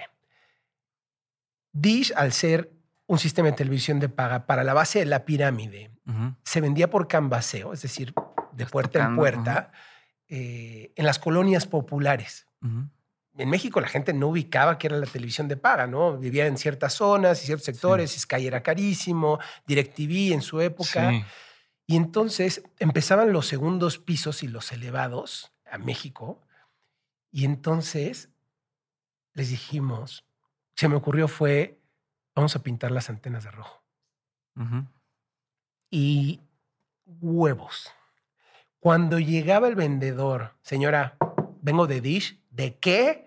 Del sistema de televisión de... ¿De televisión de qué? Es la antena roja. Ay, me encanta la antena roja, joven. Ya la vi en todos lados. La vi en todos lados. Porque los elevados pasan por zonas populares y tú veías como pequeños pines las antenas rojas. Pero no solo eso, para los anunciantes, la percepción de una antena gris que se desdibuja, eh, pues es que no está, no la ves, pero la antena roja sí la ves. Y automáticamente era más fácil vender, automáticamente era eh, más fácil que la gente comprara el sistema. Y eso otra vez, no tenía el sesgo. O sea, el que fueran rojas fue por decisión específica. Completamente, fue, esa es nuestra campaña. Oye, ¿y cuánto cuesta? A ver, fulano, ¿se pueden pintar de rojo? Puta, pregúntale al chino. Sí se pueden. Oye, ¿y cuesta más? Punto tres centavos. Güey, hagámosla. Hoy, a vuelta de la esquina, se ven rosas, pero bueno, ya es, ya no podemos hacerlo absolutamente todo, ¿no? Pero esa es la gran ventaja del, ¿y qué pasa si? Pero no tienes este sesgo. Otra vez, el martillo a todo le ve cara de clavo. Nosotros no teníamos ese sesgo. y esa idea es una idea que me encanta y me, me es lo que te decía, me encantan las ideas que son simples, que están en tu cara, que nadie había visto, que no la vi venir. Me acuerdo que Charlie Ergen, que era el director general o CEO de Dish en esa época, que hoy es, enorme, es un monstruo, decía, hoy pensé que ya lo había visto todo en televisión de paga porque llevo la vida en esto. Se la mamaron. O sea, está increíble. Y ahora en, esa época empezaron zonas de Los Ángeles que les pintaban de verde y en otras para hacerlo visible, ¿no? Era, en un ítem. Y el insight es eso, oye, ciertas cosas que la gente quiere hacer visible lo invisible, funciona en esto y en lo que quieras. A ver, la otra pregunta que tenía sobre este momento en particular era, e, es común escuchar cuando alguien trabaja en una empresa y que dice, ay, pues yo soy el que hace esto, pues me voy a hacerlo yo solo. Y luego te topas con pared como que, ah, cabrón, pues no, pues sí, falta la persona que hace las facturas o falta mil cosas que, que uno no ve cuando pues, crees que te las sabes todas, ¿no? Este, en su caso, ¿cómo evitaron, o si sí les pasó, cómo evitaron que les pasara esto, o si sí les pasó el, nos salimos porque tenemos las ideas, pero luego, ¿qué, ¿cómo lo resolvemos? La infraestructura, el equipo, los espacios, eh, ¿cómo solucionaron toda esta parte? Porque, pues sí, ustedes tienen las ideas, pero contaban con el equipo y con las cosas de los demás. Déjame un paso para atrás porque hay una más básica. Oye, te lo digo hoy a toro pasado y está muy fácil. Oye, pues vamos a empezar una agencia. Entonces imagínate, güey, nunca he trabajado en una agencia, pero ya tienes demanda del producto, de, tus ideas. Eh, mi hijo tenía un año. Uy. Entonces era como... Ya estabas jugando también. Entonces empezamos a pensar con esto, empezar en esta idea y qué vamos a hacer. ¿Cuántos eh, años tenías tú? Yo tenía Ay, 34. Ok. Sí. 34, tenías ya varios años trabajando en MBS. Sí. ¿Ya te pagaban chingón ahí? O sea, sí, ya, sí, sí, sí, No, no, siempre. ya era un. Ya estabas siempre seguro ahí. Súper, súper. Súper seguro. Entonces vas a decir, me la voy a jugar. Y había, había, yo creo que había un plan de carrera muy interesante para mí ahí, pero de pronto fue este gusanito y entonces empezamos a platicar. No pude dejar de pensar en la canción. Y aquí viene. Pero de pronto un día de suerte. Y, y, y, este. y, me empiezo a cagar de miedo. Que si hay un. Ese salto en el vacío, dices, güey, ¿qué va a pasar? ¿Ya has tomado la decisión? Ya, güey, vamos a hacerlo. Estábamos en sí, no, sí, no, sí, no. Y en eso digo, no, güey, no, tengo un hijo de un año, es una responsabilidad. Y entonces te tiras al drama y dices, ¿con qué voy a comprar la leche y los pañales? No hay dos grandes medios que, miedos, hay dos grandes miedos que tenemos como población. La bancarrota y el abandono. Mm. A la mayoría de la gente que le preguntas cuál es tu mayor miedo, y no sé si lo compartes, voy a quedarme en la calle o que me deje mi, mi vieja, mi esposa, mi significant other. Es un miedo programado. No es cierto, ese miedo no es tuyo, te lo han ido inculcando a lo largo de la vida.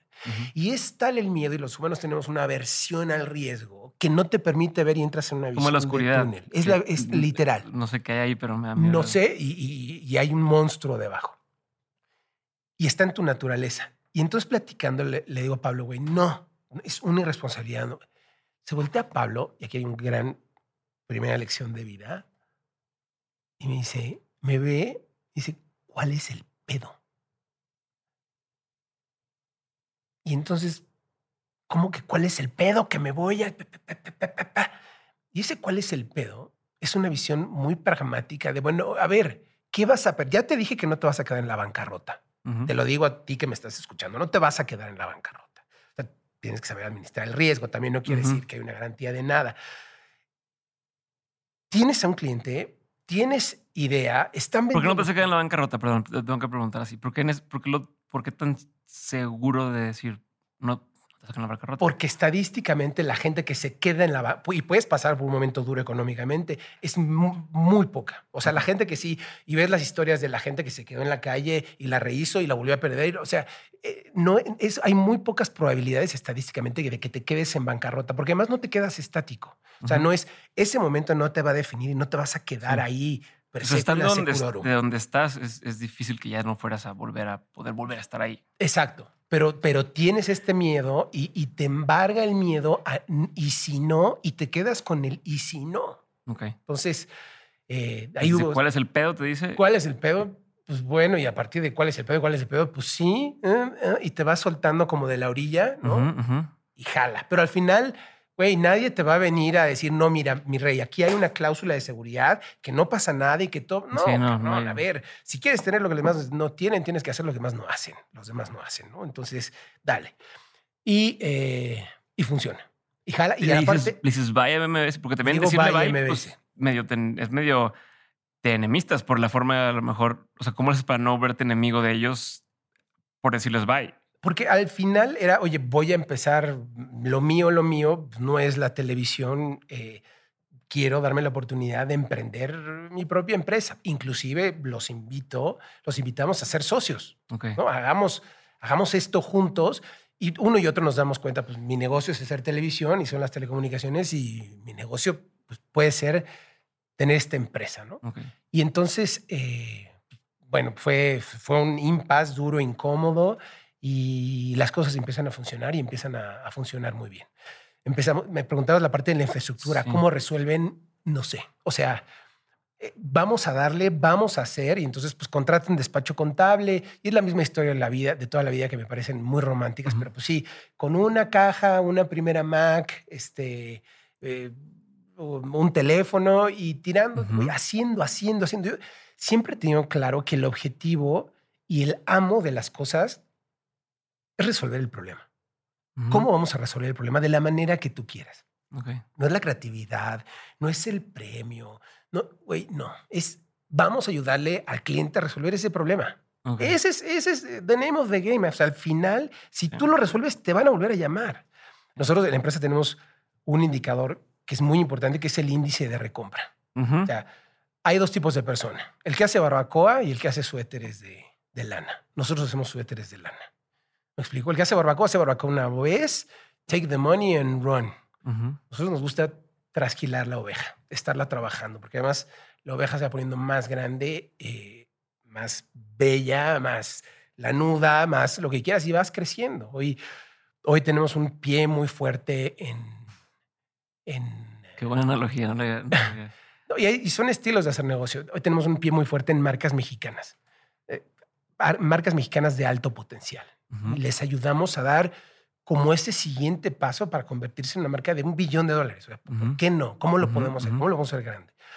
Hemos hecho Sideral Mundet, eh, trabajamos con Tajín, este, en fin, o sea, son, le, ¿cómo se llama la que hicieron ustedes? Hicimos, ah, ese fue un producto que hicimos para Coca-Cola que se llamaba Isolite. Ah, ah, sí, sí lo conocí. Isolite, fue un, un, un suero para Coca-Cola que que le pusieron sellos y entonces se complicó mucho, pero estaba súper interesante esa, esa, esa estrategia.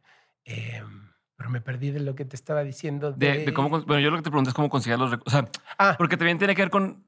Antes, una de las ventajas competitivas, entre comillas, era esto de dame tu presupuesto de, de mm. publicidad. Yo, yo lo puedo producir porque tengo un equipo. Ah, Ahora, si bien tú estás resolviendo problemas y enamorarte de decir mi objetivo es resolver el problema, pero pues en tema de lana, a lo mejor tengo que cobrar un poco más porque ahora tengo que conseguir para producir. No, Ah, eh, eh, el modelo cambió y entonces lo que decíamos, Coca-Cola un día llegó y nos dijo, oye, ya no hay manera, o sea, me encanta todo, pero ya no hay manera que justifique comprar televisión en un sistema de televisión paga tan chiquito, pero quiero ideas.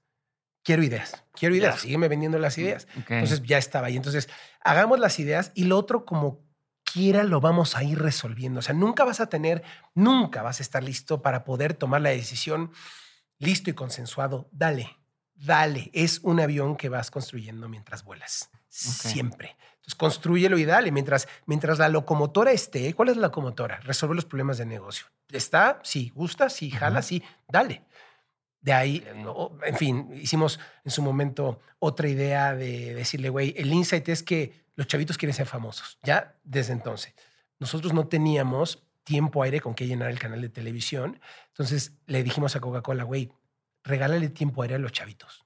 Sea una marca que democratiza. Entonces, meten las taparroscas, los pin de, de las taparroscas y subastan tiempo aire en televisión. Puedes comprar 5 segundos o hasta 10 minutos para llegarle a la niña que te gusta, presentar a tu banda, eh, mentarle la madre al maestro, güey, ven a televisión y hazlo. Coca-Cola te da tiempo aire, ¿no? en televisión. Entonces, son todas esas premisas, vuelvo a lo mismo, que te la planteo de saque y hace sentido, tiene un porqué, va a jalar, eh, en fin. Y entonces la infraestructura nunca nos reparamos a hacerlo, contratamos a un despacho contable, lo empezamos a hacer nosotros y, y siempre he tenido la cabeza muy clara en, qué es lo que tengo que trabajar y dónde tengo que tener mi, mi fuerza. A ver, tengo varias dudas. Esto nos acerca a la pregunta inicial que hablaba de la parte del equipo. ¿Cómo empiezas a decir, como, como dices, no soy una agencia de publicidad, pero no soy una agencia de, de medios, pero no soy un tal, la parte de producto, pero ahora la parte de no sé qué? ¿Cómo empiezas a, a decir qué equipo hay que ir armando?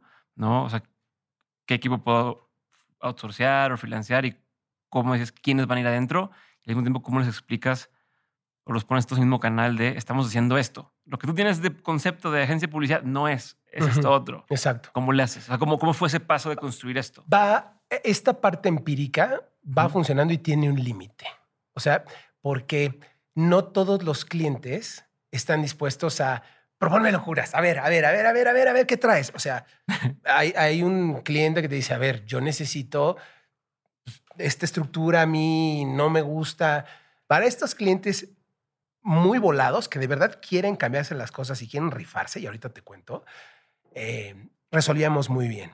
Pero había una parte que necesitábamos de estructura de toda la vida y entonces ahí hay un punto clave que es la VIP creativa de la agencia, Chiquis, que me la recomiendan. Ah, alguien en Coca-Cola dijo, güeyes, necesitan aprender a hacer televisión. necesitan hacer comerciales de televisión. Necesito un comercial de televisión. No, es que mira, porque necesito un comercial de televisión. Esto es el TRP, la repetición uno tras otro. Necesitan hacer comerciales de televisión. Entonces conozco a Chiquis, la invito a participar y entonces empezamos ya a formar esta, este músculo de, de, para otro tipo de clientes, ¿no? Más convencionales. Entonces, comulgando con un pensamiento lateral. Lo que buscamos nosotros, lo que busco yo siempre es alguien que tenga un pensamiento lateral. Me vale madre lo que hayas estudiado.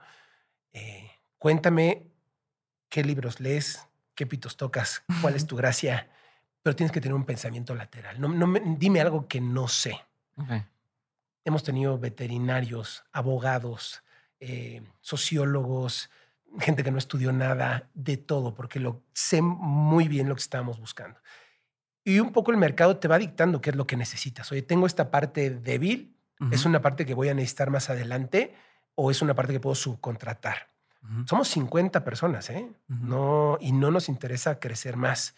Es un negocio más de valor que de volumen, porque además pierdes el control y ese fine grain de las cosas. ¿no? Entonces, buscamos ese pensamiento lateral y vamos invitando a gente a participar. Y si de pronto es un activo, un capability que tenemos que desarrollar, mm, nos asociamos o hacemos algo, pero, pero ya es una decisión muy seria cuando ya quieres, porque significa crecer. somos muy lean, muy, muy fibrados, muy, muy cero grasa, porque si no, cambia mucho el negocio. ¿Y cómo mantienes a, los 50 personas que están ahí? ¿Cómo mantienes que en el mismo canal o, en esta onda de cómo se explica lo que estás tratando de hacer. De, pues, sacarlo, de tu cabeza a hacia allá vamos. Con lo que hacemos. O sea, este es el tipo de cosas que hacemos. Te, cuento, te cuento otro ejemplo. Un brief de Coca-Cola. Eh, necesitamos que la base de la pirámide tome té. Y Coca-Cola tiene un té, eran... Hay una parte de chisme ahí.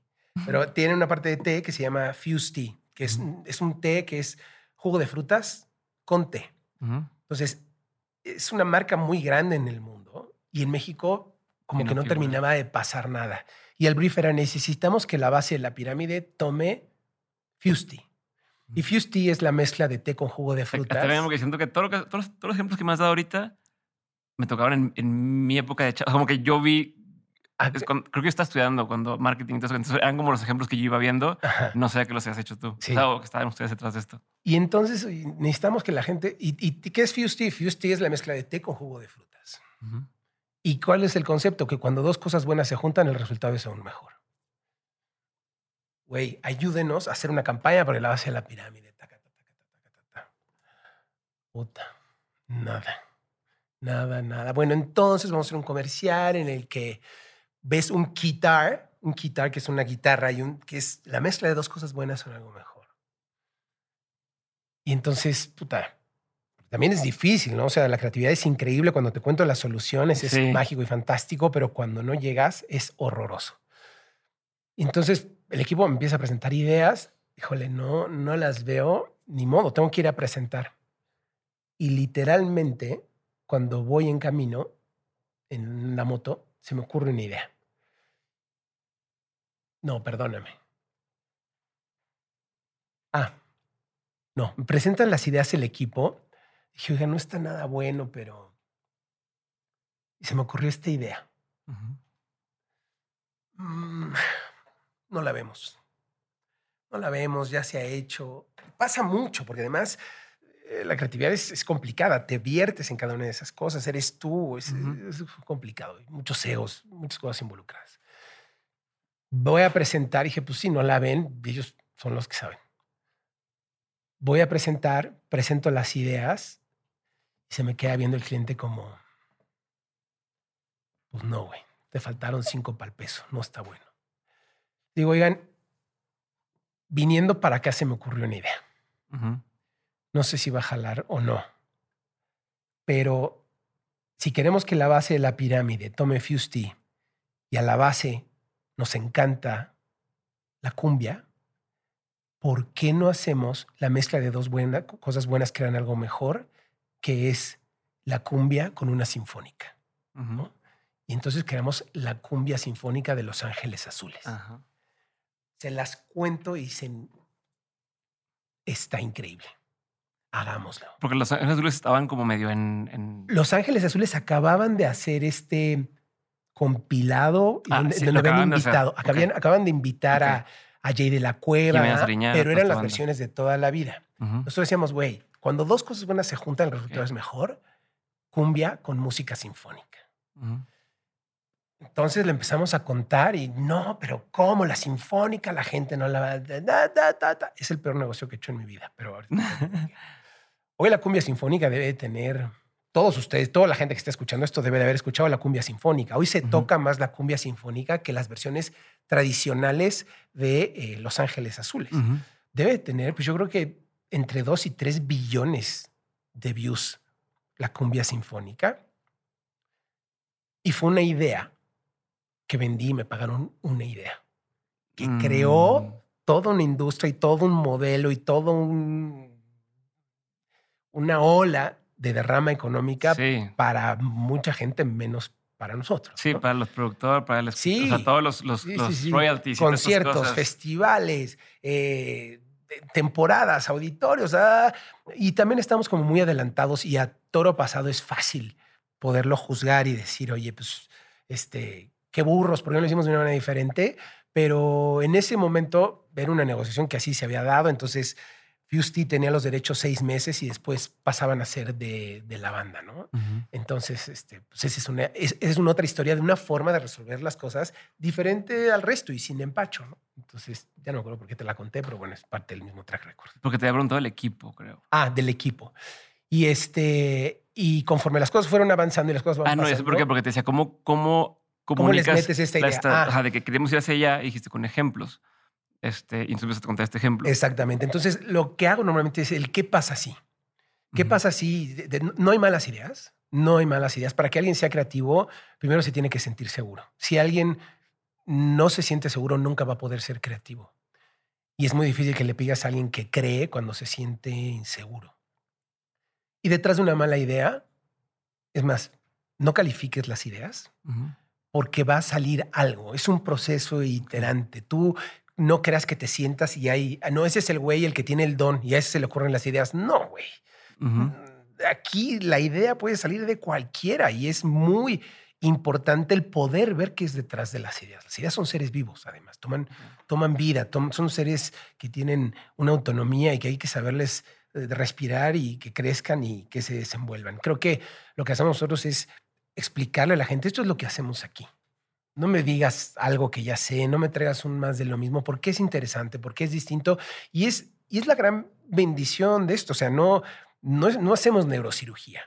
Es fácil, o sea, cualquiera se le pueden ocurrir ideas. Eso es lo cabrón de esto, que cualquiera lo puede hacer, ¿no? Es, ay, ¿cómo no? Sí, ese, ese, ese, es un poco el chiste. Entonces es mucho con ejemplos, mucho con pelotear, mucho con, con con tener sesiones uno a uno con la gente y en grupo de por qué funciona, por qué no funciona. ¿Es algo que haríamos nosotros o no? Porque la gente viene a nosotros buscando un sazón. O sea, tú vas a un restaurante buscando cierto sabor de cosas. Entonces, si de pronto no me estás dando eso, pues estás hipotecando el futuro de la compañía. O sea, nosotros no tenemos redes sociales, por ejemplo.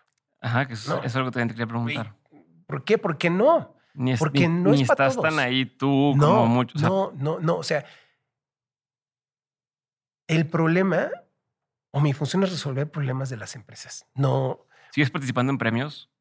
¿Sigues inscribiendo eh, eh, así a...? Ahora, a partir de la pandemia, como que le bajamos. Y ese no es mi, mi drive. Por eso te pregunto. no, a ver, ganamos Cannes.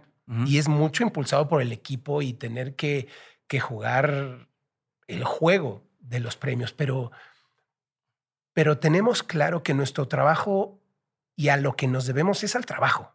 Y es muy difícil y es por el sesgo que yo tengo como persona. No tenemos redes sociales. Eh, alguien te tiene que recomendar a nosotros. O sea, alguien te tiene que decir que existimos. ¿Y por qué? Porque me parece que es ser coherente con la estrategia. Y si eres buena estratega, que considero que somos muy buenos estrategas, eh, desde ahí empieza la estrategia. Yo no te voy a vender. Si tú me quieres venir a comprar, esa es otra historia y entonces la conversión es muy diferente nuestro amo, y para quien nuestro, nuestro, amo suena muy raro, nuestra, nuestro leitmotiv es el resolver los problemas y son nuestros clientes. Es eso, a veces decimos, nuestro negocio es encontrar tesoros y poner medallas. Encontrar tesoros, pues porque esta taza de café que todo mundo dice, bota otra vez una taza de café, yo le voy a encontrar lo guapa. Yo le voy a encontrar lo guapa. Me voy a dar el permiso de verlo con toda la, la, modestia y la humildad del mundo, decir, ¿qué me puede dar esta taza de café? Si yo fuera un marciano, ¿qué hay aquí? Date el chance de preguntarte, ¿qué es esto? Porque ahí es donde está la idea y donde salen cosas interesantes. Te decía, no tenemos las redes sociales, eh, no soy muy activo en redes sociales, llevo un concepto, si tú quieres, de minimalismo digital, porque no me da tiempo, o sea, o, o, publico ideas, o comento, o no, estoy muy abocado a chambear y a, lo que viene. ¿no? Entonces, eh, no formar parte de, hemos ganado dos veces la agencia del año, por ejemplo, de los IAB, que es el Interactive Advertising Bureau.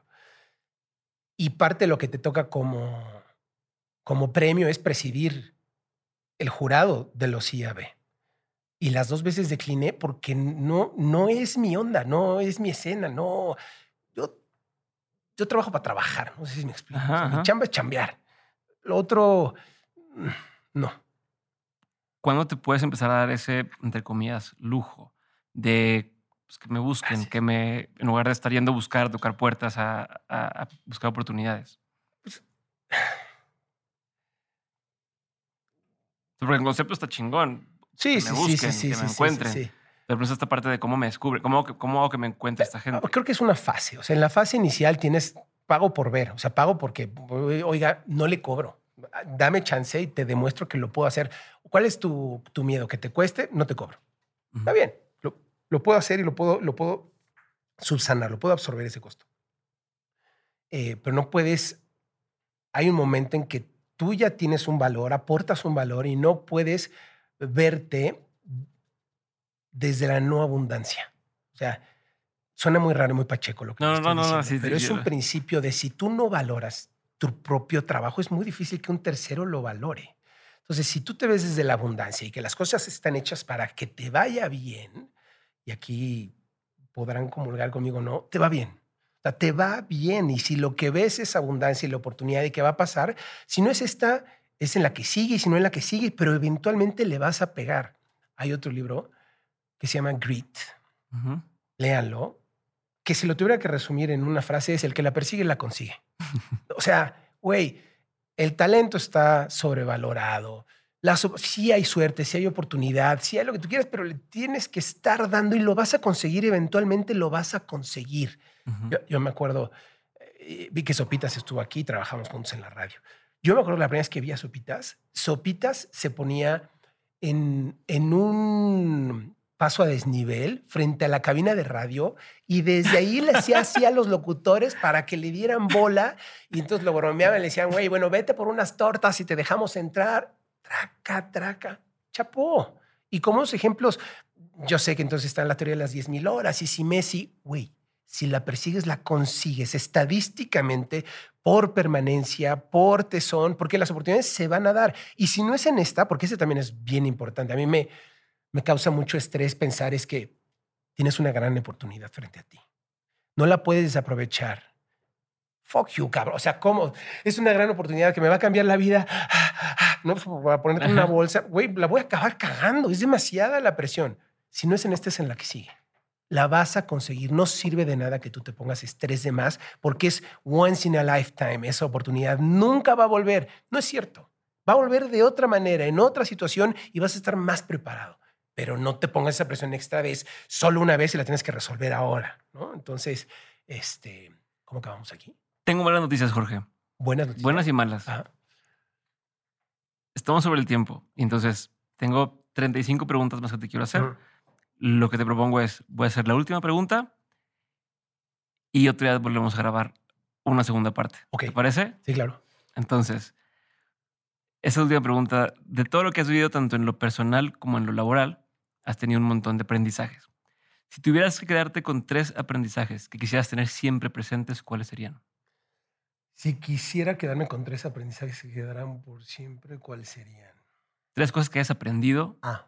O sea, que dentro de toda tu carrera y tu vida has aprendido algunas cosas. Sí. Si de esas tuvieras que escoger tres, que siempre tienes que estar acordándote de esas tres, ¿cuáles serían? No tengas miedo.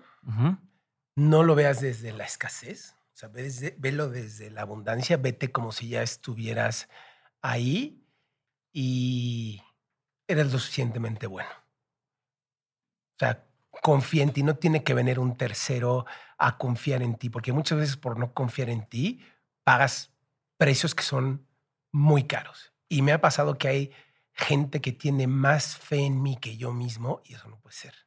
No puede ser. Y creo que las personas tenemos tendemos hacia ello y no confiar lo siente nosotros. ¿Y por qué chingados no? Si eres lo suficientemente bueno.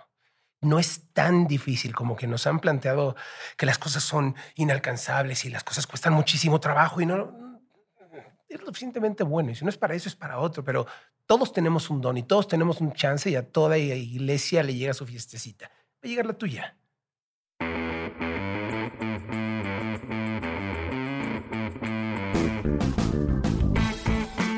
Gracias por haber escuchado este episodio y por ser parte de este movimiento que estamos construyendo en Dementes.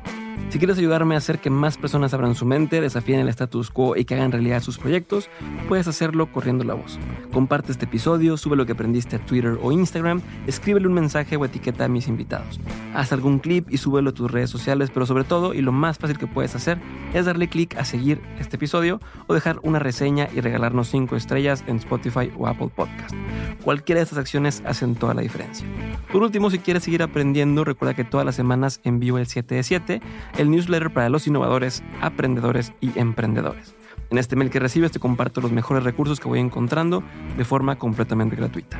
Entra a dementes.mx para suscribirte o da clic en el enlace que aparece en la descripción de este episodio. Espero verte muy pronto en el siguiente episodio. Si te quedaste con la duda de algo, en la página también puedes encontrar las notas de este episodio. Te mando un abrazo grande y nos vemos muy pronto. Bye.